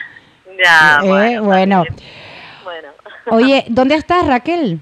Pues mira, estoy porque me ha surgido una urgencia de estas de madre y me pilláis en el coche pero llego a casa en dos minutos. No, no, no, pero, pero, sí, ah, estás en Sevilla. ah. Sí, estoy en Sevilla, en Sevilla, en ah, casa. Vale, vale, vale. Bueno, pues eh, que sepas que estás invitada cuando quieras. Vamos a hacer aquí un, encuentro de todos los... Eh, Charlie solamente me ha traído escritoras. Ah, sí, ¿no? Es que Chicas mm, que trabajan en editoriales. Hombres todavía no he tenido yo por aquí, pero bueno, los, los traeré. ¿O será que la mujer está más por la labor de esta diversidad eh, dentro de la literatura también? Eh? Desde luego, dentro de la literatura infantil somos bastante más mujeres. También supongo que porque, porque tiene, tiene esa relación que tenemos las mujeres con el mundo de los cuidados y parece que que nos preocupamos más de lo que leen nuestros hijos. Entonces es un mundo muy, muy femenino, ¿eh? tanto en la ilustración como, como en la narrativa. Charlie, venga, vamos a hablar con Raquel. Venga, vamos a hablar con Raquel primero. Bienvenida. Tenía unas ganas enormes de tenerte en la, en la radio y en los canales habituales míos porque te considero una de las grandes dentro de la literatura infantil y tienes una capacidad para poder plasmar en la literatura infantil de una forma tan didáctica eh, las realidades sociales que yo como divulgador y como educador infantil quedo a tus pies. Solo puedo decir ¡Qué maravilla! Esto, esto puede ser todos los martes que me llamen. Esto sí, no te iba a decir, no, ya, ya hoy Raquel ya se va plena. Ya hoy ya ella se va con, con, con, el ego subido, así como dice, guau, todos los días. Venga, oye, pero vamos a hablar que Raquel ha venido para hablar del libro. Venga, de Yo voy conmigo. Vamos a hablar de Yo voy conmigo, eh, una historia de una pequeña que habla siempre de me gusta Martín, eh, quien no en su, en su infancia o en su juventud ha tenido como un amor y, quieren que, se fijen en ellos o en ella y cómo el entorno opina. Y esto es la, el verdadero kit de la cuestión de yo voy conmigo, ¿no? Que, que todo el mundo le dice a esta, a esta personaje que, eh, que tiene que cambiar de su cuerpo, de su estética, para poder agradar a los demás. Es decir, es un álbum ilustrado que habla eh, sin duda de la relación de los demás en cuanto a las opiniones de nuestro propio cuerpo, de nuestra eh, propia forma de ser, ¿no? Y no sé si esto tiene que ver con alguna vivencia personal, Raquel, si esto tiene que ver con eh, realidades sociales que anclas dentro de la literatura infantil o simplemente, como ayer me decía Blanca la Casa, de ese proceso antes de que me voy a dormir y, eh, y, se me ocurren ideas maravillosas y las intento apuntar. No sé muy bien por dónde pues, va. mira, este cuento se lo escribí a mi hija Violeta. De hecho, recuerdo el momento en el que se me ocurrió incluso, pero se lo escribí a Violeta cuando cumplió más o menos 11 años y empecé a notar que quería quitarse las gafas, mm, hmm. se cambiaba de manera de vestir, titubeaba, hablaba de otra manera, o sea, cuando empezó verdaderamente a preocuparse más no tanto de gustarle a un Martín, sino de gustarle a los demás muy por encima de ella misma, cuando su personalidad quedaba aniquilada por formar parte de un grupo homogéneo en el que no destaques por nada, en el que tu personalidad no, no, no, exija que la gente se fije en ella, o sea, pasar desapercibida. Y, y entonces se lo escribí a Violeta, eh, es un cuento que habla realmente de la autoestima, de conseguir que uno se valore a uno mismo. O sea, es imposible gustarle a los demás y si uno no se gusta a uno mismo. Y además, mi frase siempre cuando, cuando se lo cuento eh, al alumnado de cualquier cole y sobre todo de cualquier edad, es que mm, mi pregunta es, ¿con quién vas siempre? Cada día, cuando te levantes y cuando te acuestes, cuando te despiertes a las 3 de la mañana y vayas al baño, cuando siempre con la única persona que vas a estar 24 horas al día el resto de tu vida es contigo mismo, que menos que gustarse y que estar conforme con como uno es, ¿no? Porque efectivamente lo único que vas a saber en la vida es que contigo vas siempre. Los amigos cambian, van, vienen, con unos coincides en cosas, con otros menos, eh, pero pero bueno, uno tiene básicamente que ir con uno mismo siempre, de eso no te libras. Oye, pues fíjate, fíjate Raquel, que al principio le decía a Charlie, hoy no estás en casa, no tienes tu set, ¿no? Me dice, estoy en la gomera, le digo, pero no te has puesto filtro, ¿no? Eh, y me decía que no, y, y, hablábamos también de, y mira tú por dónde no, nos viene como anillo al dedo, ¿no? Pues eh, este filtro ahora nuevo de la belleza de, de TikTok que, que nos hace... Eh, pues sobre todo a aquella, aquellas mentes que todavía se están desarrollando más vulnerables ante, ante los demás y ante ellos.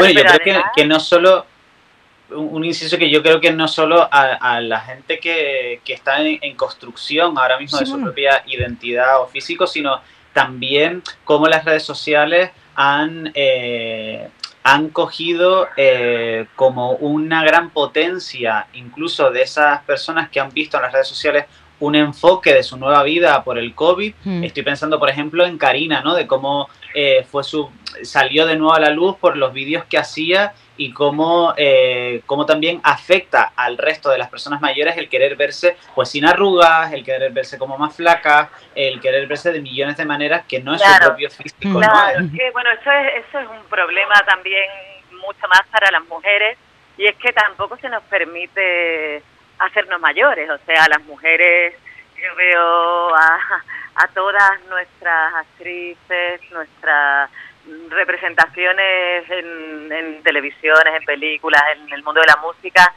eh, hay un montón de actrices de mi quinta que tienen ahora 48 años, parecen mis nietas, o sea, quiero decir, la mujer eh, de cara al público no puede permitirse envejecer, la mujer sigue siendo valorada mucho más en su mundo estético que en su mundo intelectual, es mucho más importante conservarse con una edad que no es la propia de, de bueno, de hacerse mayor, de tener arrugas, de crecer, y eso nos va pasando a todas las mujeres a medida de que vas creciendo y te vas sintiendo culpable por, por hacerte mayor, ¿no?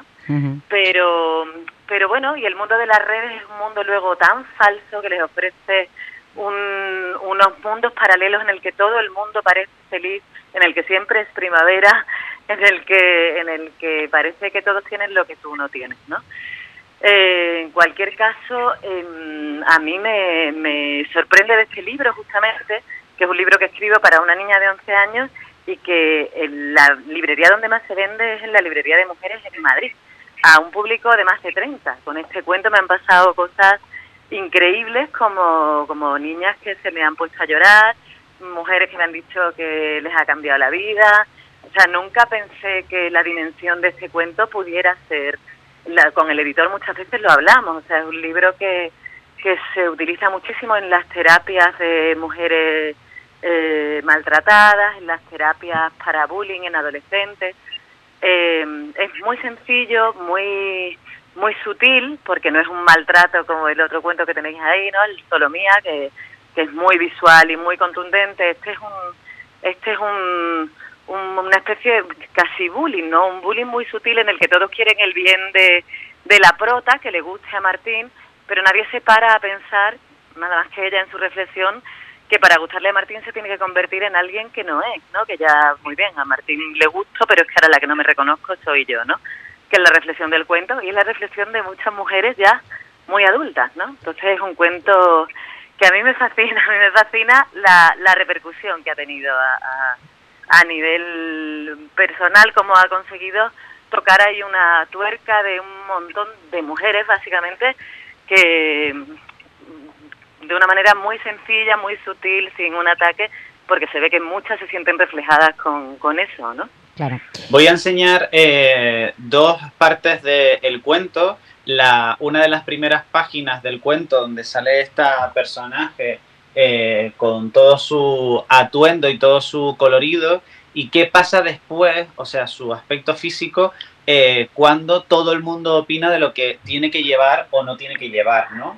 Eh, vemos mm. claramente cómo, cómo pierde, cómo, esta personaje pierde toda su esencia y, y al final quién es, ¿no? Sin, sin, ninguna duda, ¿no? Entonces, creo que hay una, una parte reflexiva al final, porque parece que el mundo feminista o, los feminismos siempre están como, lo voy a poner como muy entre comillas, porque sabemos todas que no es así, en contra de los hombres, en contra de quién es el hombre y lo que hace el hombre. Y, creo que es una muy buena eh, manera de poder ver también con este cuento de que eh, Martín se termina fijando en esta, en esta persona tal cual es es decir, se, fija en esta persona así, con toda su parafernalia, por llamarlo de alguna manera, o con todos sus accesorios, por llamarlo de alguna manera, ¿no? Eh, se fija en ella porque es única, porque no hay nadie igual y porque al final es quien le llama la atención eh, para mm, una amistad o para lo que sea, ¿no? Lo dejamos como ahí al libre, a la libre claro, Claro,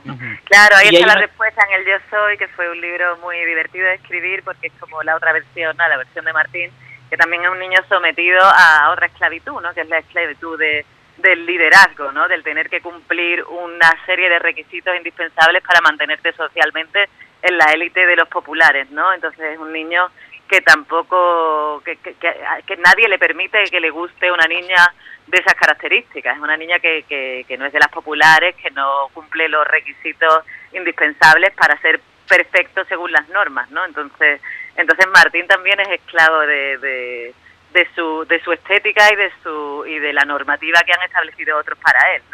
Y entonces, bueno, pues la respuesta es, muy curioso y leerlo en los coles es, es muy curioso. Y a propósito de lo del feminismo y de esa lucha contra los hombres, yo eh, mm, vengo de un colegio en Cáceres, vengo de, bueno, en, en, estos días, estas semanas, estoy mucho tiempo yendo y viniendo y mucho tiempo viendo a los niños y a las niñas, que es realmente el reflejo de la sociedad, eh, el desamparo en el que está la enseñanza pública, el desamparo de los contenidos de las asignaturas que tienen que ver con, bueno, pues con todo lo que lo que está relacionado con el mundo de las emociones, de los afectos, de, de, de los idearios mucho más allá de, de morales y de, y de, y de religiones y simplemente en, en la educación, en, en dotar a los niños de armas para para comunicarse, para relacionarse, para que los niños puedan llorar sin que sin que parezca que llorar es de niños, o sea, todo todo con lo que eh, pensaba, ¿no? ¿Cómo es posible que no se hable de sexo en las escuelas, que eso se haya convertido en un tema ideológico, ¿no? De que parece que los que quieren hablarle a los niños de sexualidad son los de izquierda y la, derecha se opone, pero sin embargo estamos siempre cargando a nuestros hijos de, de o sea, las niñas no, no les hablamos de sexualidad, pero sí que las, la, las sexualizamos desde que nacen desde que distinguimos a una niña de un niño en cuanto llega al mundo y tú sabes que si alguien de, de 20 días llega con unos pendientes y un patuco rosa y con horquilla y un moño, sabes que es una niña, eh, sí que las estamos sexualizando. Entonces probablemente eh, sí que hay que dotar la asignatura de sexualidad en un mundo en el que vemos que el machismo es cada vez más brutal en el que el enfrentamiento entre el feminismo y la masculinidad malentendida mm, eh, da miedo, o sea, que pones la televisión y ves la pelea del feminismo ahora mismo y de se ha convertido como en una cosa agresiva, a lo mejor el término es equivocado porque las escuelas todavía no hay libros que nos expliquen claramente que el feminismo no tiene nada que ver con, no es lo contrario al machismo, o sea, el feminismo a lo mejor debería ser eh, o sea, estamos hablando de equidad, estamos hablando de igualdad entre personas, que creo que es algo a lo que se sumarían todos los hombres mm, decentes del planeta.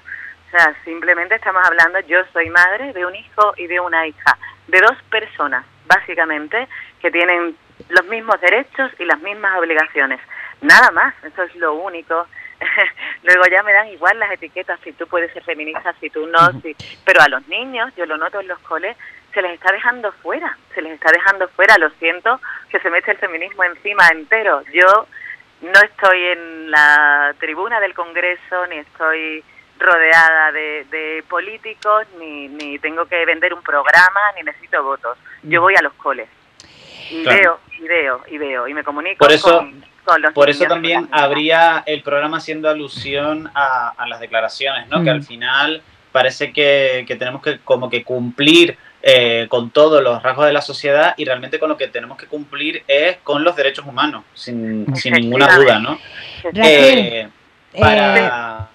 Eh, Charlie, para terminar, ¿verdad? Sí, que no tenemos que exacto, sí, porque ya se nos acaba el tiempo y para acabar... Hablo mucho, ya... hablo mucho, lo siento. No pasa nada. No, no te preocupes, no te preocupes, porque eh, además ha venido muy bien porque me he ido a las últimas páginas del de, álbum ilustrado y con tu permiso, Raquel, nunca mejor dicho, desde el honor de esta entrevista, eh, voy a leer una, las dos últimas páginas del cuento que dice, le he dicho a Lucía que me gusta mi pelo recogido, le he dicho a Ana que me gustan mis gafas, le he dicho a Luis que me gusta mi sonrisa, le he dicho a Carla que me gustan mis canciones, le he dicho a Lola que me gustan mis pecas, le he dicho a Marcos que me gusta hablar. Y me he dicho a mí misma que sin mis alas no soy yo.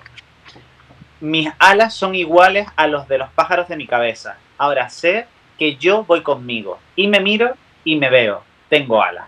Al final, este álbum ilustrado no es más que dejar que nuestras personas pequeñas tengan alas para volar, alas para ser totalmente libres y alas para empoderar su infancia y empoderar después su juventud y su adultez.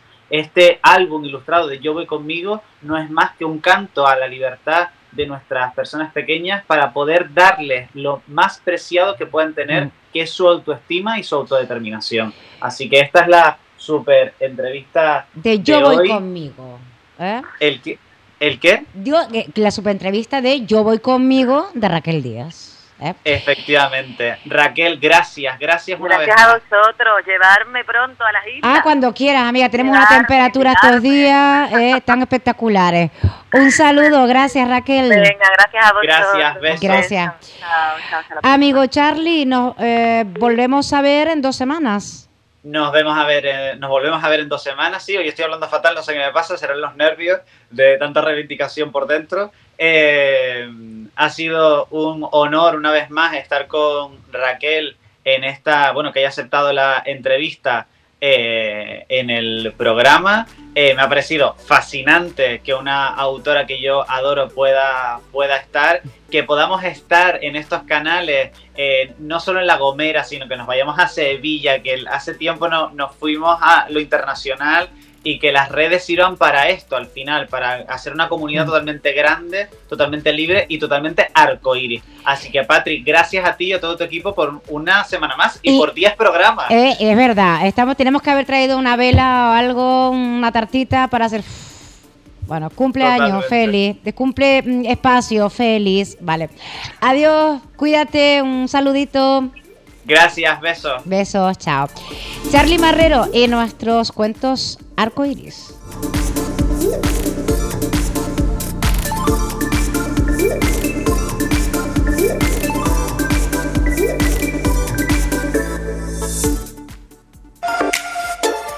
En la Orotava, Mujeres sin Límite. Charlas y talleres desde el 8 al 30 de marzo. Y las exposiciones desde el 1 de marzo al 14 de abril. Consulta nuestra programación en www.laorotava.es y en las redes oficiales del ayuntamiento. En La Orotava, Mujeres sin Límite. Otro año más vuelve la National Cup de Fútbol Villa de los Realejos un evento solidario con la presencia de los equipos benjamines de Real Madrid, Barcelona, Valencia, Sevilla, Villarreal y 20 más de toda Canarias y de nuestro municipio. Será en el Estadio Iván Ramallo de Los Realejos el 21, 22 y 23 de abril en homenaje al gran árbitro don Domingo Dorta el Bombilla. Los Realejos con el deporte. Colabora Radio Realejos. En Los Realejos, Ayudas Sociales 2023.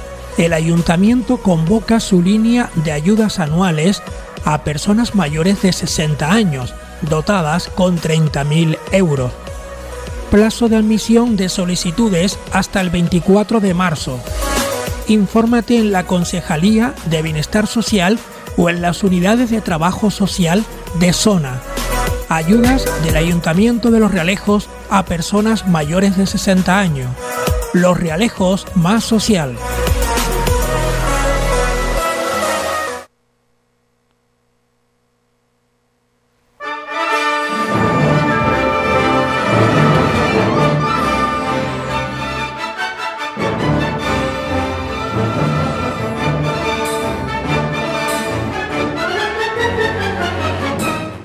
Así de bien saludamos al compañero José Vicente Padilla, eh, que nos va a hablar de buena música. Caballero, buenos días.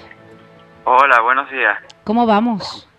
Bueno, pues preparando hoy la primera función de las tres que se van a celebrar de esta ópera, que es una primicia, El Enano, de Spark, de un compositor no muy conocido, pero que, bueno, les va a recordar el apellido con el, que no lo debemos confundir, con el presidente actual de Ucrania, eh, se llama Alexander von Zelinsky, es un compositor austriaco de origen judío. Eh, quédense con ese dato porque esto va a ser muy crucial en el, a lo largo de toda su existencia, porque su vida coincidió lamentablemente con el ascenso al poder de los nazis, lo cual le obligó a tener que cambiar continuamente de eh, residencia, tener una vida de todo menos aburrida y menos alegre, por supuesto, y ello le, le, embarcó a tener que huir rápidamente de Europa, huir con su familia a los Estados Unidos, donde él pensaba que le iban a acoger, pero no fue así. entonces hoy vamos a tener la oportunidad, por primera vez, de escuchar eh, una ópera suya en, versión, eh, o decir, escenificada. Ya se había representado alguna vez, no de forma teatral, pero sí en concierto, El Rey Candaules, que es otra ópera suya, eh, un poquito más conocida, pero esta no la conoce tanto la gente y es la primera vez que se representa. Es una ópera relativamente joven porque eh, fue estrenada en 1922 en Colonia, en el Teatro de la, del Estado de Colonia, eh, de, la Ópera Estatal de, de Colonia. se estrenó un 28 de mayo del año 22, es decir, una ópera que tiene apenas apenas un siglo. Eso dentro de la historia de la música estamos hablando de, de, un, de algo muy joven, algo prácticamente vamos a decir, en su niñez. Bueno, oye, esto es en el auditorio, los días 7, 9 y 11. Efectivamente, sí, en días alternos, eh, hoy, que es la primera función, eh, pasado mañana, el día 9, y luego por último ya la última función, el día 11. Hay que decirle a la gente que a, nuestra audiencia de Radio Ralejo que mm, hay descuentos especiales para mm, prácticamente todo tipo de público, es decir, hay descuentos especiales para menores de 26, 26 años, eh, para mayores de 65, para personas discapacitadas, eh, demandantes de empleo también, eh, por supuesto, acreditando cada uno su condición, eso sí, para estudiantes, o sea que tienen todas las posibilidades abiertas porque son unos descuentos bastante interesantes dentro del, de lo que es la entrada a la ópera. Eh, si les parece, voy a comentar un poquito de la historia de, esta ópera porque es muy, muy interesante. Mira, eh, esta obra está basada en una, un relato de Oscar Wilde, que es un escritor que todo el mundo conoce por, su, eh, por sus obras, que ha escrito. Un, este escritor irlandés quedó fascinado ante un cuadro que todos conocemos, que es Las, las Meninas o las Infantas, pintado por Diego Velázquez. Pues bien, eh, a, esa, a esa obra, a esa obra de, mm, pictórica, él le va a dedicar eh, un, una serie de novelas que se titula La Casa de Granadas o La Casa de las Granadas. Y una de ellas en concreto es en la que se basó nuestro autor, nuestro compositor, Alexander von Selinsky, para escribir El Enano, o Der Zwerg, como su título original en alemán.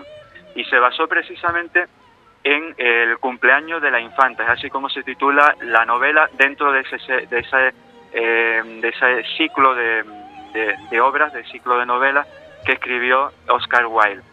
Y el libretista de esta, de esta obra es nada menos que un libretista que fue para las eh, películas, algunas de ellas, por supuesto no todas, de un autor, que eh, un director de cine que todo el mundo conoce como es Alfred Hitchcock.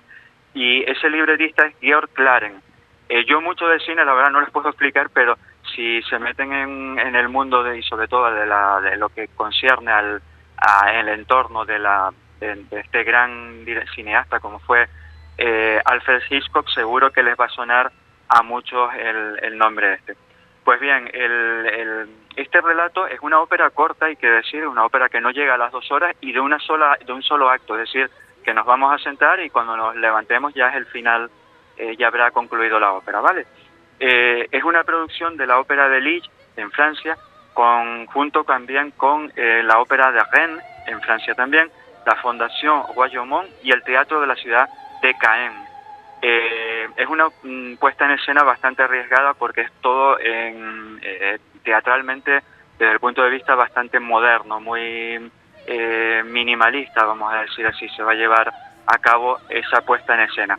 Y como les decía antes, eh, la obra se basó en ese relato de Oscar, de Oscar Wilde, el cumpleaños de la infanta, en el que la infanta de España pues cumple su mayoría de edad y antiguamente, en la época, estamos hablando del siglo XVII, eh, yo me imagino que ustedes se habrán dado cuenta por medio de las películas, estaba muy de moda tener en las cortes algo que nos parece en la actualidad bastante horrible eh, desde el punto de vista humano y desde el punto de vista también de lo que es el valor de los derechos sociales, estaba eh, muy de moda tener dentro de la corte, así como tenemos hoy en día pues un perrito, tenemos un, eh, animales domésticos, ellos tenían, eh, como hemos dicho, en la, en la corte personajes deformes, es decir, em, enanos, tenían gente a lo mejor pues que le faltara un ojo, gente que tenía deformidades de todo tipo, y ¿para qué las tenían? Pues para hacer la burla. O sea, eso era una forma de diversión que tenía toda esta gente.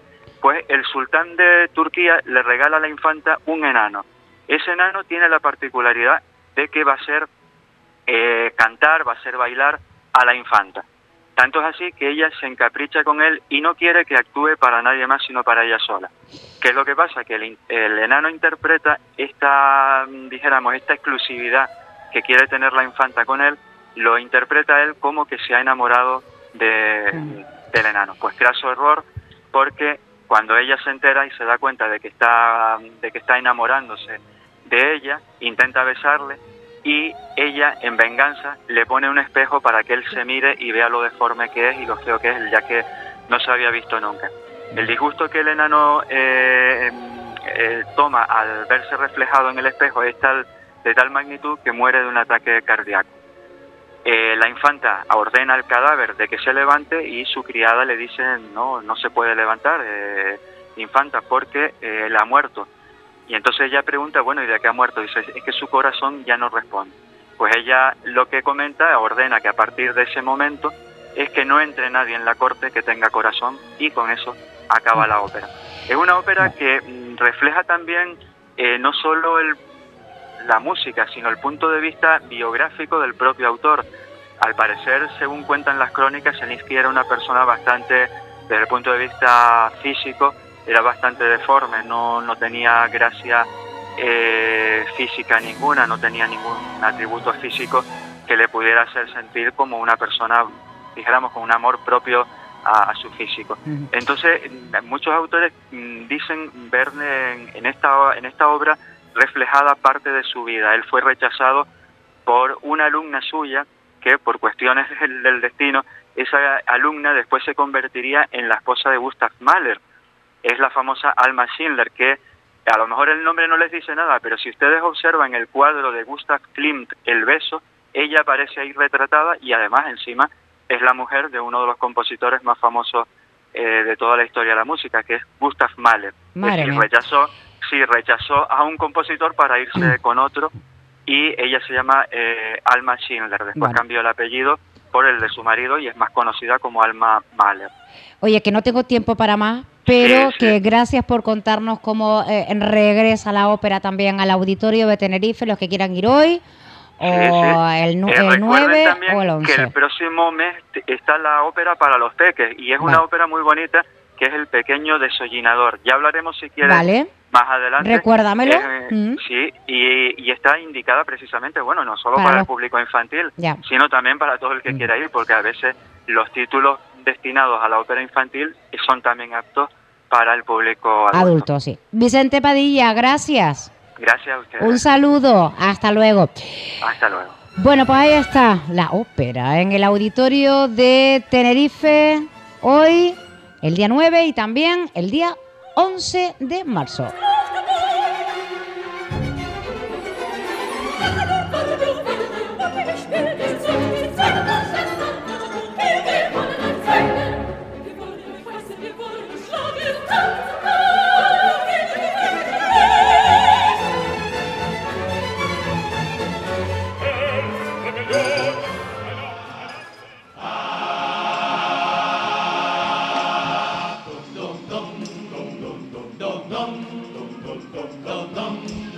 Y también hoy, pues mira, seguimos hablando de carnaval ¿eh? y además vamos a hablar con el director de Tiralengua, le vamos a hacer una videollamada, pero bueno, ha habido un problemilla eh, ahí, pero lo importante es que nos cuenten los Tiralengua sus planes de futuro. Vera, buenos días. Buenos días, padre, ¿qué tal? Muy bien, ¿tú qué tal? Pues bien, aquí ya acabando ya la jornada laboral, Bueno, a ver, nos preguntamos todos, después de ver esta noticia que publicaba ayer el periódico El Día, junto, bueno, una noticia de, un hombre que sabe mucho de carnaval, eh, sobre todo en Santa Cruz, como es Humberto Gonar, mm. donde Tiralenguas, al parecer ha pedido plaza para participar el año que viene en el concurso de Murgas de Santa Cruz. Bueno, de momento mandamos un escrito como que queremos eh, participar en Santa Cruz el año que viene. Lo de, lo de la plaza será otra gestión, pero bueno, ah, le mandamos una carta al concejal, eh, pues nada, diciendo que queremos seguir haciendo carnaval y, bueno, creemos que, el concurso Santa Cruz pues, es la única alternativa que nos queda. ¿Por qué el norte? No, no, el norte, la murga ha decidido cerrar esta, este ciclo de 30 años ya y, y bueno, eh, habrá gente que lo entenderá, gente que no, gente que, que, lo criticará y que no, pero bueno, es la decisión que hemos tomado por el bien del colectivo y, pero, vamos a estar firmes eh, sí o sí. A ver, pero mm, se crean ah, muchas dudas. Si alguien quiere escribir algún mensaje de WhatsApp o Telegram, ya sabe cuáles son los números, 678-472-702. En Santa Cruz hay un límite máximo. Eh, ahora mismo mm, tiene plaza la murga ganadora del norte, tiene plaza desde hace algunos años ya eh, Trapaceros renunciando al norte, pero si por casualidad Santa Cruz eh, dice no, porque no hay plaza o porque tiene que pasar X tiempo, ¿Trapaceros no saldría eh, tampoco en el norte? Eh, bueno, Trapaceros va a salir. Perdón, eh, Tiralengua. Eh, bueno, Tiralengua no va a salir en el norte, ya está decidido, se vaya no a Santa Cruz. la idea es poder seguir haciendo carnaval, si podemos, cuando se abran la las plazas y podamos y, podamos estar y si no pues se para aquí y ya está ya se ve la otra alternativa pero lo que está claro que no pasa el futuro de Tiralemo más, por el concurso por ejemplo era una decisión que tenían tomada antes de subirse al escenario en esta edición ¿verdad? Bueno, yo personalmente sí, tú lo sabes que te lo comenté. Eh, te lo comenté el día de la fase, creo. El día que entramos por el, por el recinto, me preguntaste a nivel amigos y tal. Bueno, te dije que no comentaras nada, eh, te lo agradezco que no lo hayas hecho. Gracias. Pero bueno, mi decisión sí, sí está tomada ya, porque bueno, creo que después de 30 años que llevo en el concurso, pues creo que ya eh, eh, en mi momento llegó, acabó y, y todos pensarán que puede ser una pataleta o cosas de esas, pero no. La verdad que, que ya a las alturas que estoy en una murga o estando en murga o en el norte, pues ya creo que tengo el derecho de elegir y creo que ya ya no bueno que ya llegó mi, final en, el norte. Así se lo hizo saber a la murga a la parte directiva y a la parte musical. Eh, de hecho dos meses antes eh, la parte musical pues eh, oyendo mi mi malestar en el sentido de que la manera de trabajar no es la cual yo o en su día apostamos las murgas que estábamos que nos costó sudor y lágrimas eh, aportar cuatro temas y, este año trabajar de esta manera eh, pues no porque va en contra de mi de mi manera de ver las murgas y de mi manera de ver el concurso Murgas del Norte así lo he defendido y, hasta el día de, de hoy eh, siempre he, apostado por el concurso Murgas del Norte, pero, pero ya creo que ya llegó al final. Bueno, vamos con el teléfono. Le pido mucha brevedad a, la persona. Hola, buenos días. Buenos días, Pachi. Buenos días al señor Vera. Buenos días, Buenos días. Bueno, pues soy Juana. Como sabrá, soy fiel a los trapaceros y pues vamos, no hace falta que se lo diga que me conocerá. Pero mi, mi pregunta es la siguiente.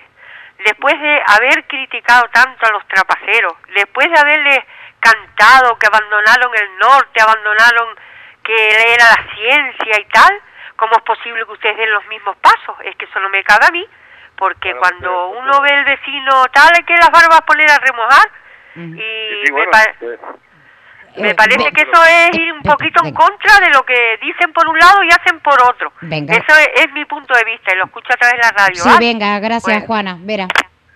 Bueno, pues Juana, eh, estás en tu razón, eh, su día lo cantamos, es lo que sentíamos, eh, porque Trapacero junto con Agarchicuerpos y Tiralengua fuimos lo que apostamos duro por el concurso de Murga y, bueno, como un hermano que era, pues me pareció mal que, nos dejara votado, ¿no? Ya Chicuerpo ya no estaba, estábamos los dos luchando ahí eh, codo con codo y bueno, yo nunca he criticado a Trapacero en el sentido de de esas decisiones que, que hayan podido tomar. De, eh, he criticado la, la manera de, de, cómo, cómo se fueron, ¿no? Cuando se pasan del tiempo y tal. Entonces, no tengo nada contra Pacero, la gente que me conoce a mí, eh, que llevo el curso desde que, desde que empezamos, junto con los trapaceros y tal, los trapaceros de toda la vida saben que yo soy claro, siempre he sido claro y, y no estoy no soy una persona demagoga, ¿sabes? Que, que está con mucha demagogia, ¿sabes? Fíjate que... Lo, que... lo que cantamos lo sentimos y está claro que ese año, el año anterior, en el año el año ese que Trapacero se pasa del tiempo, sí cantamos, no sé si se acuerdan, que era un barco que se estaba hundiendo, que, que los ayuntamientos ya no querían, se alegraban cuando no les tocaba. Eh, también cantamos muchas cosas más, eh, viendo que el concurso iba a llegar a donde, donde está llegando. Fíjate que, que, hay muchos que hablan incluso de, de, dejarnos ya de concurso de Murgas de Santa Cruz, concurso de Murgas del Norte y vamos a por uno insular, porque eh, qué pena, de verdad. Tengo, tengo, yo, desde ayer tenía una tristeza y digo, vamos a ver qué, qué, qué, qué, va a pasar, ¿no? Y de verdad que siento una gran tristeza y creo que ICO de los Vinos tiene ahora mismo una responsabilidad brutal que no, que no es mm, única. Eh, sí que es verdad que está en el resto del municipio, están todos los murgueros, pero tiene una gran responsabilidad por saber qué va a ocurrir. Mira, eh, ese, es, es el problema, ¿no? Yo no puedo estar... Eh, esta murga es una murga que, siempre está trabajando, está, está escribiendo, está haciendo letras, y lo que no podemos estar esperando a, a qué pasará, a, si septiembre, octubre estamos con los brazos cruzados. No, no, podemos esperar, no podemos esperar. Y, y, si, y si queremos seguir como queremos seguir haciendo carnaval, eh, eh, tenemos que, que decidir lo que lo que decidimos, ¿no? Y, porque no es, a ver, el concurso de Murcia del Norte no es lo empezó poco a poco, eh, se consolidó, luchamos, como te dije antes, y ya me sentía solo ahí dentro, me sentía solo, de hecho nos hemos sentido solo porque todas las decisiones que, que se han tomado, pues nosotros hemos estado en contra, porque todo era menos, todo era menos, que así se dijo en la canción de, que cantamos en la final. eh, entonces, eh, estamos solos en las decisiones, entonces nosotros eh, como apartados, porque todo lo que, eh, cuatro temas, ¿no? Eh, Sí, ya hablaba de... Entonces, lo hablaba, sí, lo comentaba. Entonces, bueno, ¿cuánto tiempo tienen que esperar? Porque se me acaba a mí el tiempo también, pero ¿cuándo obtendrán alguna respuesta? ¿Saben algo? Bueno, no lo sé, no lo sé. La verdad que, que mandamos la, la, la, carta para, para hacerle ver a, a la máxima autoridad, al concejal de fiesta, de, de nuestro sentir, ¿no? De que, yeah. lo que queremos hacer para que la, la, los tiralenguas no no dejen de existir, ¿no? Entonces, eh, esta decisión la tomó la Murga el eh, momentos antes de la final, eh, días antes de la final, y, y esa decisión estaba tomada. Eh, pasara lo que pasara, yo, ¿verdad? Pasara lo que pasara. Vale. No es porque, es que claro, como no ganaron, ahora no, quieren... Mira, eh, Patri, esta Murga ha llevado más palos que premios. Vamos a ver, si, si, si hablan de premios eh, si fuera por eso ya no hubiéramos ido hace 15 años. O más. Eh, o más. Entonces, todo lo que todo lo que sabemos de dentro, cómo ha sido esto toda la vida, nadie me podrá a mí reclamar que no haya luchado por esto. No, porque lo he dado todo, todo y más. Pero lo que no voy a permitir ya son más falta de respeto y más nada, ¿sabes? No, no quiero que sentirme más así y, y no quiero decir por lo que por, por el premio, no, no, el premio no, no, tiene nada que ver, ni el puesto que haya quedado, ni nada. De, de, hablo de, de, de, que el concurso no es el concurso Murga del Norte, y aquí lo que quieren es, es, una fiestita de cuatro colegas y ya está. Y no, no, no, no lo consigo, no lo consigo porque me ha costado esto como si fuera mío y me duele. Y yo, si tú estás triste, yo estoy peor. Sí. Pues estamos peor porque sí, sí, me, han quitado, me han quitado una cosa de mi vida, me la han quitado. No es que hablando claro. Sí, y ya que todo el mundo me critique me da igual, ya eh, yo intento ser la persona más honesta, siempre he intentado en mi vida ser honesto y, y siendo honesto tengo que decirte lo que te estoy diciendo y actuar como estoy actuando. Vera, no gracias de verdad, eh, un saludo para, no, para todos los tiralenguas y Nada, vamos a ver... Que, pero bueno, es lo que hay, bueno, ya se verá si, si ya, nos aceptan vale. bien y si no, pues ya veremos si se acaba aquí la historia tira lengua y ya está, y no hay más nada, no ya. hay más vuelta de -huh. eh, está claro. Un saludo y gracias por todo siempre, ¿eh? Nada, gracias, un, un beso, hasta luego. Era lo que nos decía el director de Tiralengua eh, en cuanto pues a, esa carta que se le envía al concejal de fiestas, que hay un cambio además, hay elecciones, no sabemos si va a continuar este señor, mm, si será una señora, si eh, quién será, quién, eh, quién estará ahí y, qué decisión toman las murgas también, que ya están en Santa Cruz, porque si se llega al máximo, a ver qué va a pasar con, con la murga Tiralenguas de Ico de los Vinos.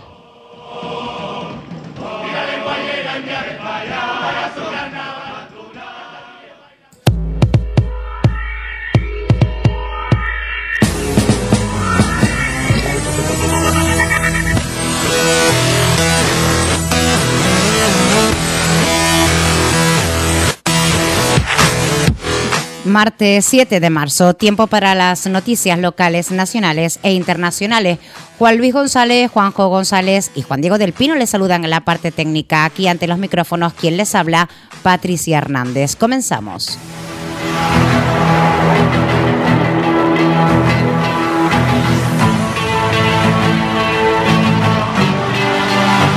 Los Realejos acogió este fin de semana un encuentro comarcal con 40 jóvenes del Valle de la Orotava.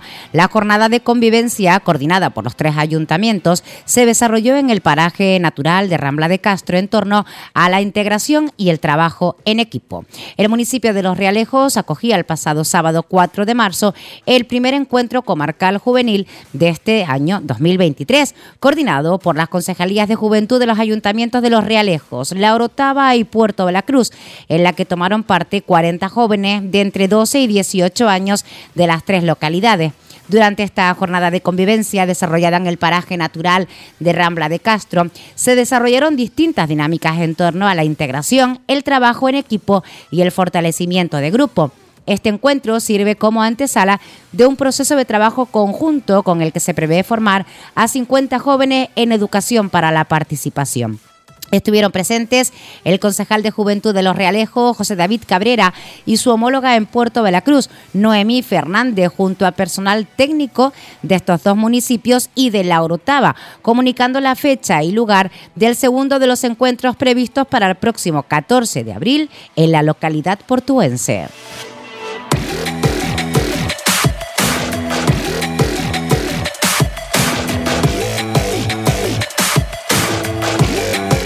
Coalición Canaria de los Realejos denuncia la nefasta planificación de los carnavales por parte del ayuntamiento. Los nacionalistas lamentan que desde el gobierno local no se haya contado con los comerciantes de la zona para planificar la fiesta. La candidata de Coalición Canaria, Isabel Pérez, critica el trato a los mayores y la falta de sanitarios adaptados, eh, sanitarios, perdón, adaptados a zonas acotadas para las personas con movilidad reducida. Coalición Canaria de los Realejos critica hoy la nefasta planificación del carnaval del municipio por parte del Ayuntamiento Realejero, ya que no se ha contado con muchos colectivos para su organización. La concejala y candidata nacionalista a la alcaldía de Los Realejos explica que tras la quema del Rascayú, los nacionalistas hemos querido hacer un balance de la organización de los carnavales y nos hemos encontrado con que muchos comerciantes han echado en falta a la actual concejala de comercio que no les ha asesorado ni ha contado con ellos a la hora de planificar el carnaval, con lo que ello implica a la hora de aprovechar esta fiesta para un empujón importante para el sector estos días festivos. Asimismo, los nacionalistas se reunieron con asociaciones de afanes en donde se criticó la no inclusión en todos los eventos del carnaval, no disponiendo de sanitarios adaptados y no disponer de un lugar acotado como en otros años, que sí se ha dispuesto donde ubicarse para disfrutar del coso. Isabel Pérez asegura sentir una gran tristeza a ver cómo trataron a nuestros mayores en la celebración del Carnaval de Mayores, una fiesta que se deslució por la presencia de la lluvia, sin embargo, desde la Concejalía de Fiestas se mantuvo el acto a pesar que las predicciones meteorológicas eran desfavorables. Los mayores de los Realejos y de la Guancha, que también acudieron al acto, no tenían dónde refugiarse. Es un trato indigno hacia nuestros mayores, lamentó la edil de Coalición Canaria. Para la candidata de esta formación, el cambio de fechas ha delucido nuestro carnaval, una fiesta que tiene que recuperar el miércoles de ceniza con la quema del Rascayú. Ha habido una evidente falta de planificación y creatividad y ajuste a la realidad del municipio, lo que ha hecho que el ayuntamiento se haya cargado el acto. Hace falta una mejor y mayor dinamización previa para potenciar actos como el Rascayú, sentenció la edil realejera.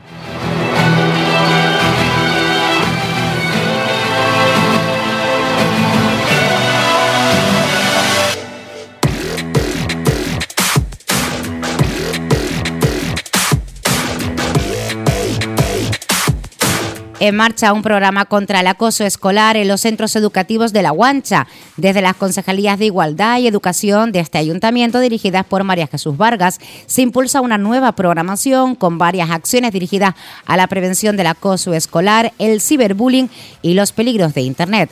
El Instituto de Enseñanza Secundaria acogía la semana pasada los primeros talleres que en esta primera fase se dirigen a todo alumnado de ESO, bachillerato y a los cursos de quinto y sexto de primaria del CI Plus Ultra. Más de 600 alumnos serán los destinatarios de las diferentes sesiones que imparte el agente tutor Marcos Val quien además lleva 17 años en la policía local de La Orotava y es experto en acoso escolar y los principales riesgos de Internet en menores. La edil María Jesús Vargas destaca, somos muy conscientes de la necesidad de abordar el grave problema del acoso escolar desde la prevención.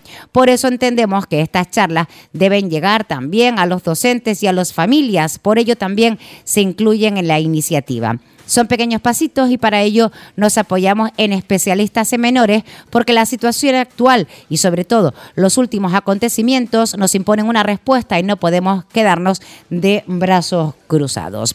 El programa previsto se extenderá hasta el mes de abril. El alumnado de ESO, del IES La Guancha, ha participado ya de la iniciativa con muy buena implicación, exponiendo experiencias propias y mostrando una especial preocupación por la situación actual actual, reseña Marcos Val. Además, señala, hemos hablado de cómo se pueden hacer virales los hostigamientos, las vejaciones a través de las tecnologías, diferencias entre acoso escolar y ciberbullying. Se han creado debates muy participativos sobre lo que puede llegar a ser un delito. Los jóvenes se han interesado especialmente por conocer los recursos existentes en casos de acoso. Por su parte, María Jesús Vargas recalca, la programación se complementa con talleres formativos sobre educación afectivo-sexual y salud mental.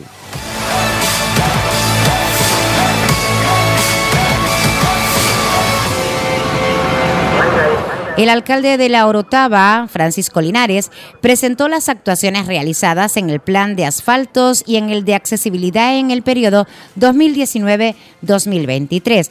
En este sentido, apuntó que ha sido un mandato atípico, ya que debido a la situación generada por la pandemia mundial, se tuvo que derivar unos 2 millones de euros de recursos propios al plan de reactivación para ayudar a personas y colectivos del municipio en esos momentos y parar los proyectos y obras previstas, por lo que la mayor parte de las actuaciones se han concentrado más en estos dos últimos años. En el plan de asfalto se ha invertido de recursos municipales exclusivamente 4 millones de euros, siendo el plan más ambicioso y el de mayor partida de la historia. Se ha ejecutado en 80 vías. Las principales actuaciones son las del polígono San Jerónimo, donde queda pendiente una segunda fase ya programada y la carretera general de la luz, en la que se destinó ya un millón de euros. El resto de las obras se distribuyen equitativamente por los 30 barrios del municipio. El primer representante institucional apuntó que hay que tener en cuenta que la localidad abarca unos 210 eh, kilómetros cuadrados y cuenta con unas 1.800 vías entre caminos, calles y carreteras, por lo que nunca estaremos satisfechos con lo que se haga y siempre se tendrá que actuar e ir mejorando vías atendiendo a las mayores necesidades.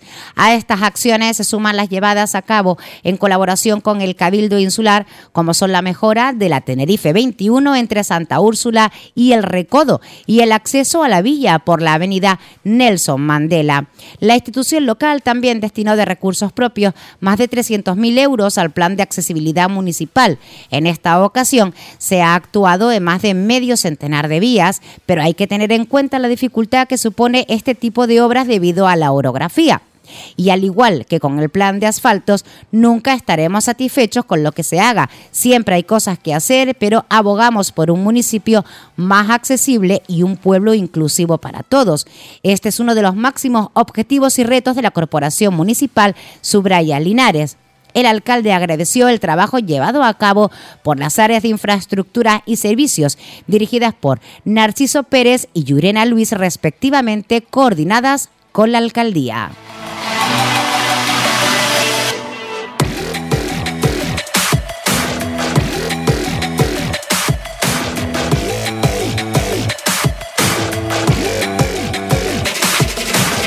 El Cabildo Insular de Tenerife, a través del área de participación ciudadana y diversidad y el Ayuntamiento de La Guancha, han organizado Recientemente, un encuentro con vecinos y vecinas mayores del casco urbano del municipio con el objetivo de escuchar directamente a los representantes de este colectivo sus principales necesidades y propuestas de ocio para los próximos meses. La reunión eh, celebrada en la Asociación de Mayores La Huancha Casco contó con la asistencia del consejero delegado de Participación Ciudadana y Diversidad del Cabildo Tinerfeño, Nauset, eh, la primera teniente de alcalde y consejero de Servicios Sociales y Mayores de La Guancha, auxiliadora, y él también, eh, y la también concejala María José García. El consejero reiteró el compromiso de colaboración del Cabildo de Tenerife con los ayuntamientos para promover el envejecimiento activo de los vecinos y vecinas mayores en la isla, favorecer su participación en la vida social comunitaria y enriquecer su tiempo libre con actividades de ocio que mejoren su bienestar físico y psicológico. La concejala auxiliadora Marrero señaló que el municipio ha recibido ayuda económica del Cabildo de 19.560 euros para impulsar eh, actuaciones específicas para los mayores ajustadas a sus necesidades y demandas.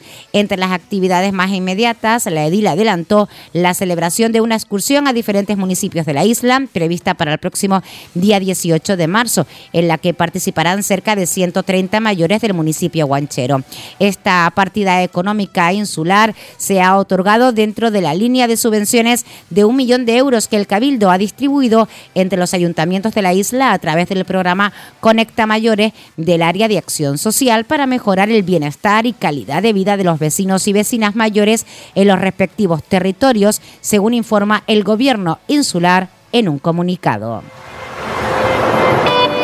Un centenar de trabajadores volvieron a manifestarse ayer a las puertas del hogar Santa Rita, la mayor residencia geriátrica de España, para protestar por un nuevo retraso en el pago de sus sueldos y por la gestión del director gerente. La plantilla formada por 450 trabajadores se ha concentrado dos veces en siete días para mostrar su rechazo a una situación que ven intolerable para una residencia que atiende a 500 mayores y cuenta con 374 cuatro plazas concertadas, lo que supone ingresos de 456 mil euros al mes. El retraso en esos pagos es el argumento que usa la gerencia para justificar sus incumplimientos.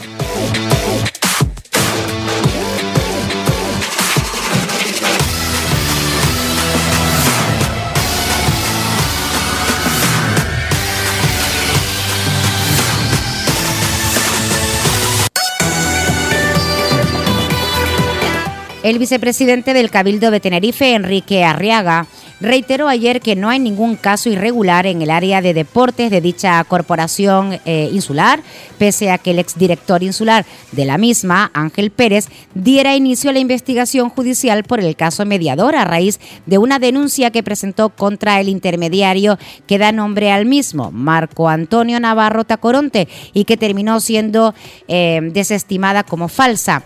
En una rueda de prensa en el que estuvo acompañado por el portavoz nacional, eh, la portavoz nacional, Patricia Guas eh, Arriaga, recordó que para el próximo día 15 está previsto la celebración de un pleno extraordinario en el Cabildo, donde su grupo fijará posición a través de la consejera de Deportes, Concepción Rivero. El vicepresidente insular quiso dejar claro que su partido no se va a oponer a la comisión de investigación que sí Podemos pretende pedir. Si se plantea por el resto de grupos, no tendremos ningún problema en apoyarla, aseguró a la par que defendió la gestión de Rivero, de quien recordó que ha luchado contra causas de corrupción como jueza y abogada, de ahí que tenga claro que no hay nada irregular en el área.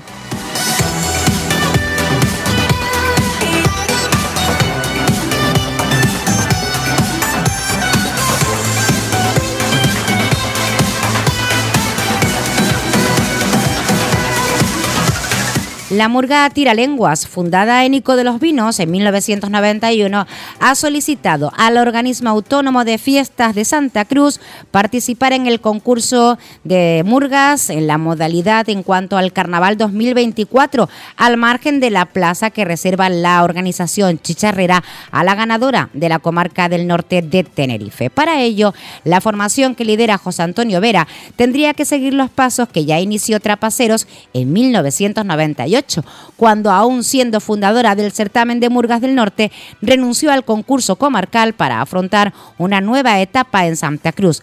Así ocurrió con los actuales ganadores del concurso Chicharrero, pasos eh, de que tira lengua otra de las formaciones referentes en la fundación del certamen del norte y punteras por su calidad, ya ha decidido emprender en Santa Cruz. Las bases del concurso Chicharrero establece un máximo de 24 formaciones críticas como principal limitación. En el Carnaval 2023 participó una veintena y dos de ellas procedían del norte. Tiralenguas, ganadoras del año 2020, última edición que se había celebrado el certamen comarcal, y Trapaceros, que desde 2018 renunció al concurso que creó para apostar por Santa Cruz. Las bases reservan una plaza al primero de interpretación del norte y Trapaceros se acoge por renunciar a otro concurso. De cara al Carnaval 2024 serían tres formaciones críticas de la comarca las que vendrían a Santa Cruz, pues Trapaceros y Tiralenguas se acogerían a plaza propia e Irónicos vendría como ganadora en 2023.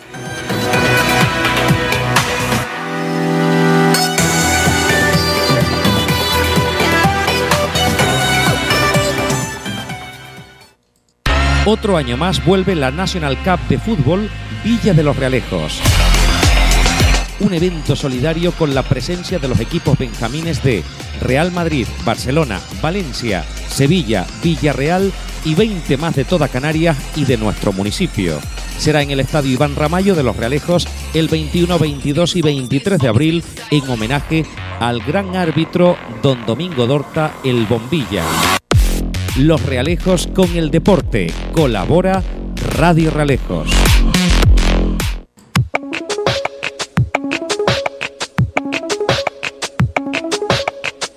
El Congreso de los Diputados vota hoy la toma en consideración de la propuesta socialista para reformar la ley del solo sí es sí, que ha generado una gran tensión entre los socios de gobierno por el rechazo del Ministerio de Igualdad a esta iniciativa y el apoyo a la misma de la derecha.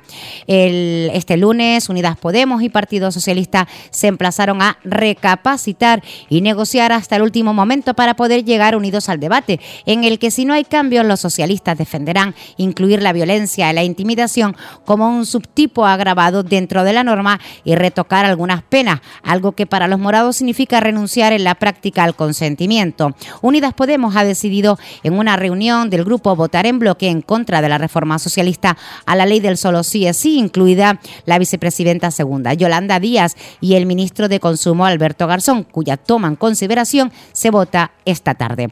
Las discrepancias que puedan haber, si las hay, han dicho fuentes del grupo parlamentario, se quedarán dentro, recalcando que hay que dar una imagen de fuerza y de unidad ante esta reforma planteada por los socialistas de manera unilateral, que en opinión de los morados deja el consentimiento al margen. Hasta ahora la vicepresidenta segunda había evitado pronunciarse sobre lo que votará esta tarde en la toma en consideración de la reforma a la ley del solo sí es sí, que ha abierto una brecha enorme en el gobierno de coalición, insistiendo todo el tiempo en que había que llegar a un acuerdo que, salvo sorpresas, no se va a producir.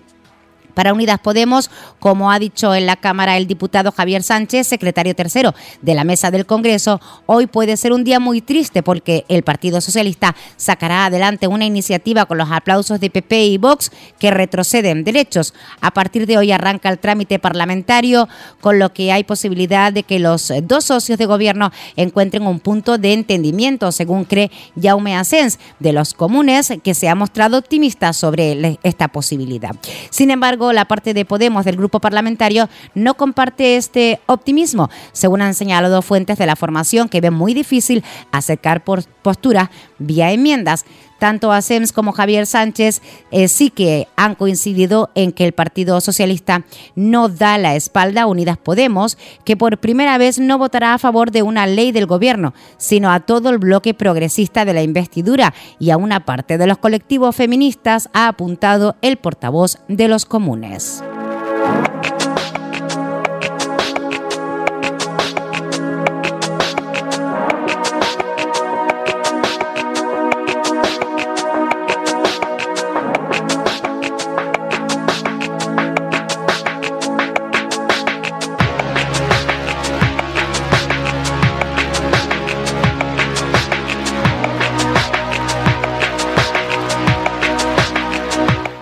Libre para la investigación y por el cauce que eh, se propuso desde la Fiscalía. Tras tener conocimiento oficial de la petición del Juzgado de Instrucción número 4 de Santa Cruz de Tenerife, la presidenta del Congreso, Merichel Batet, ha autorizado la entrega a la Policía Nacional de los efectos eh, depositados en el interior del despacho del exdiputado estatal del Partido Socialista, Juan Bernardo Fuentes Curvelo, detenido posteriormente y puesto en libertad con cargos por el llamado caso mediador, una presunta trama de corrupción donde se investiga el supuesto cobro de mordidas a empresarios por unos eh, favores que al parecer nunca se materializaron. Fuentes de la Cámara Baja detallaron a la agencia EFE que el Congreso recibió en la tarde de ayer el auto de la magistrada de dicho juzgado Santa Crucero, donde se solicitaban los efectos en cuestión, tras lo cual Batet remitió un oficio dirigido a la comisaría del Congreso a la, y a la secretaria general para que a la mayor brevedad posible se dé cumplimiento a lo pedido, además de informar de ello a la titular del órgano judicial requiriente. Horas después, horas antes, perdón, el gabinete de prensa del Tribunal Superior de Justicia de Canarias informó de que tal solicitud ya se había cursado a través de un auto donde se detalla el interés de que Batet prestase autorización y colaboración entregando las pertenencias que Fuentes Curvelo guardaban en el despacho. Las relaciones entre el Poder Judicial y el Poder Legislativo se llevan habitualmente por conducto de los presidentes del Supremo y del Congreso, pero fuentes de la Cámara entienden que este asunto no será necesario, ya que el eh, majorero renunció a su escaño el mismo día en que se llevó a cabo la redada por el caso mediador y además lo que se requieren son objetos que se dejó en la Cámara. De hecho, en su auto la jueza relata que ya contactó directamente con la Comisaría Especial del Congreso para pedir información sobre los efectos que pudieran existir en el despacho y desde la carrera de San Jerónimo le contestaron sin problema. El ministro del Interior, Fernando Grande Marlasca, negó que supiera antes del caso mediador, como dice el Partido Popular, y que no actúan como ellos en el caso Kitchen, cuando presuntamente usaron medios policiales para destruir pruebas.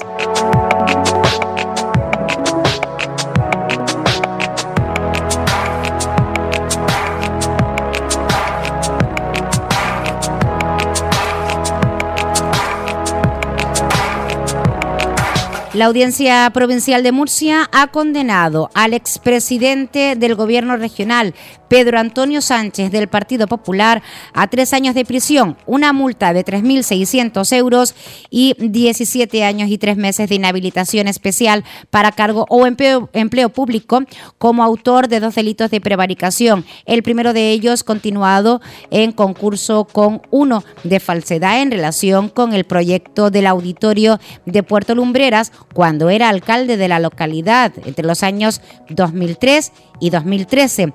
Igualmente ha sido condenado como cooperadores necesarios de los delitos de prevaricación, eh, la que era secretaria accidental del ayuntamiento y un arquitecto a la pena de inhabilitación especial para cargo o empleo público durante 15 años y 6 meses la primera y 16 años y 6 meses el segundo.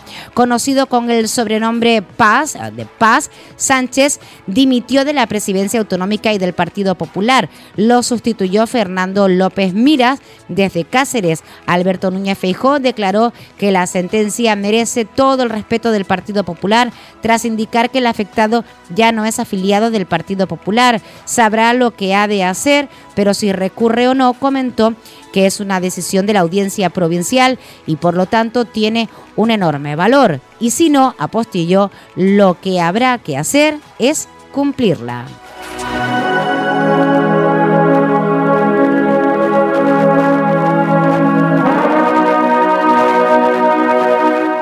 Ferrovial ha afirmado que su traslado a Países Bajos no obedece a una menor estabilidad jurídica en España, sino a una mayor proyección en Estados Unidos, su principal mercado. La estabilidad jurídica española está a la altura de los mejores del mundo y de todos los países europeos, ha enfatizado en declaraciones a televisión española recogidas por Europa Press el director saliente de comunicación de la multinacional Francisco Polo. También ha aclarado que el traslado de sede tampoco responde a un interés personal personal tributario de ninguno de los miembros del Consejo de Administración, incluido su presidente Rafael del Pino. En su primera comunicación al mercado para anunciar la operación, la empresa señalaba que Países Bajos contaba con un marco jurídico estable, justificando su traslado a ese país, algo que fue interpretado como que buscaba una mayor estabilidad en ese país y aprovechado por la oposición al gobierno para atacar sus políticas fiscales. Sin embargo, Polo ha entonado el mea culpa, señalando que no se explicaron con claridad todas las razones, reiterando su apuesta por España, donde mantendrá el empleo y su actividad y asegurando que, Ferrovial ha trabajado con todos los gobiernos de cualquier color como ya hace en el resto de países donde operan, demócratas, republicanos, laboristas, conservadores, etcétera. El representante de la empresa ha defendido que Ferrovial tiene un enorme respeto al gobierno de España y que cualquier español tendría que sentir orgullo de que una de sus empresas tenga éxito fuera del país.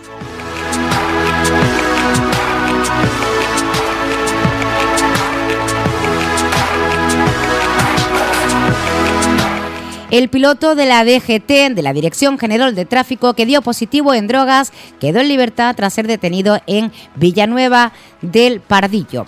El piloto del helicóptero Pegasus de la Dirección General de Tráfico, que dio positivo en drogas, quedó en libertad provisional ayer tras pasar a disposición judicial en calidad de detenido por un delito contra la seguridad aérea debido al accidente sufrido en un paraje cercano a la localidad de Robledo de Chabela, en Madrid.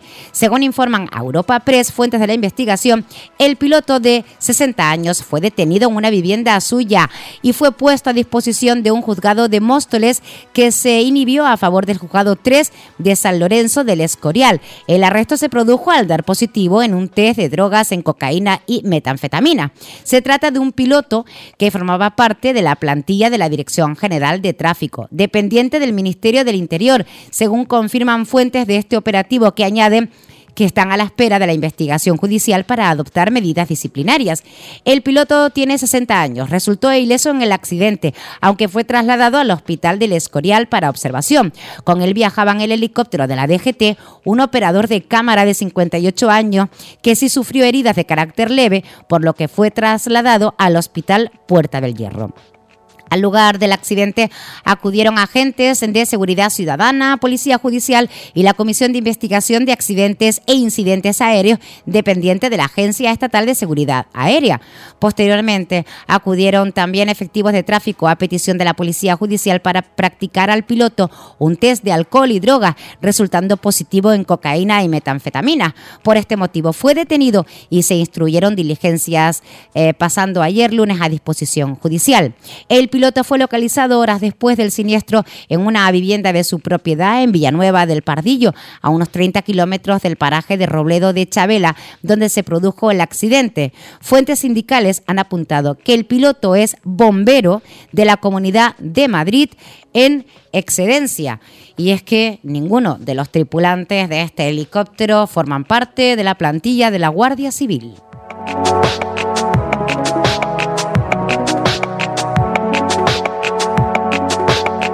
El diputado del Común, Rafael Llanes, instó a las instituciones a eliminar el teletrabajo si se detecta que baja la productividad de los trabajadores en comparación con el trabajo presencial, ya que existe la sensación de que perjudica a la calidad de los servicios. En la presentación del informe anual ante la Comisión del Parlamento de Canarias, Llanes reconoció que el teletrabajo es una modalidad que tiene beneficios ambientales y familiares, pero al mismo tiempo no puede convertirse en un derecho laboral que perjudica la calidad de los servicios porque aleja a la ciudadanía de la administración. No se puede admitir que no se dé el servicio al ciudadano porque el, el trabajador que lo debe presta este eh, ese día está de teletrabajo y para ello pidió a las administraciones que fijen claramente qué puestos son susceptibles de acceder al teletrabajo en la relación de puestos laborales.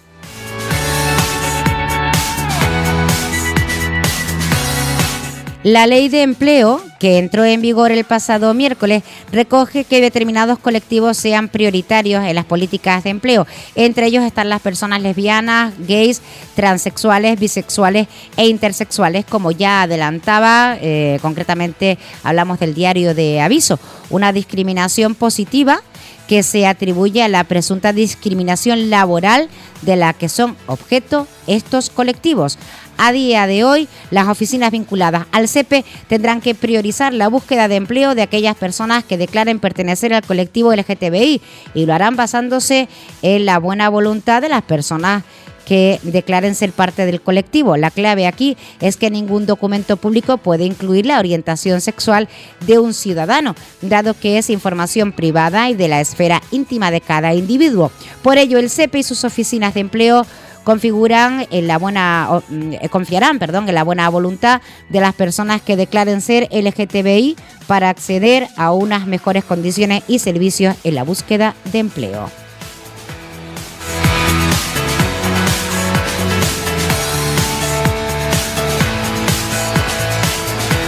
Los órganos judiciales de la Comunidad Autónoma de Canarias registraron a 31 de diciembre de 2022 la tasa más alta del país de demandas de disolución matrimoniales por cada 100.000 habitantes, como sucede de forma ininterrumpida desde diciembre de 2019. Lo confirman los datos recabados por el Servicio de Estadística del Consejo General del Poder Judicial. El órgano de gobierno de los jueces advierte de que se trata de datos provisionales puesto que debido a la huelga de letrados de la Administración de Justicia ha sido necesario realizar estimaciones ante la ausencia de datos de seis juzgados y permanecen en revisión de errores los eh, de otros 16 órganos judiciales. El archipiélago registró una media de 248 mm, rupturas matrimoniales por cada 100.000 habitantes.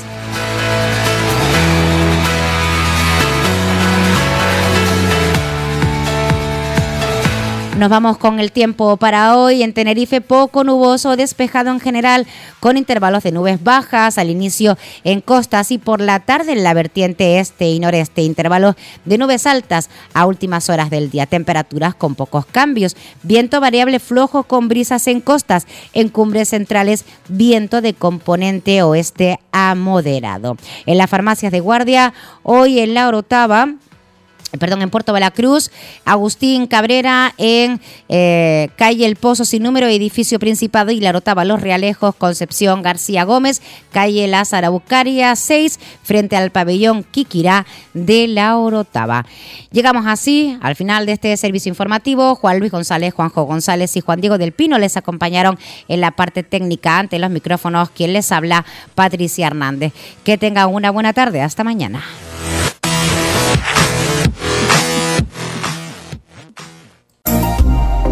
Sintonízanos online en radioralejos.com.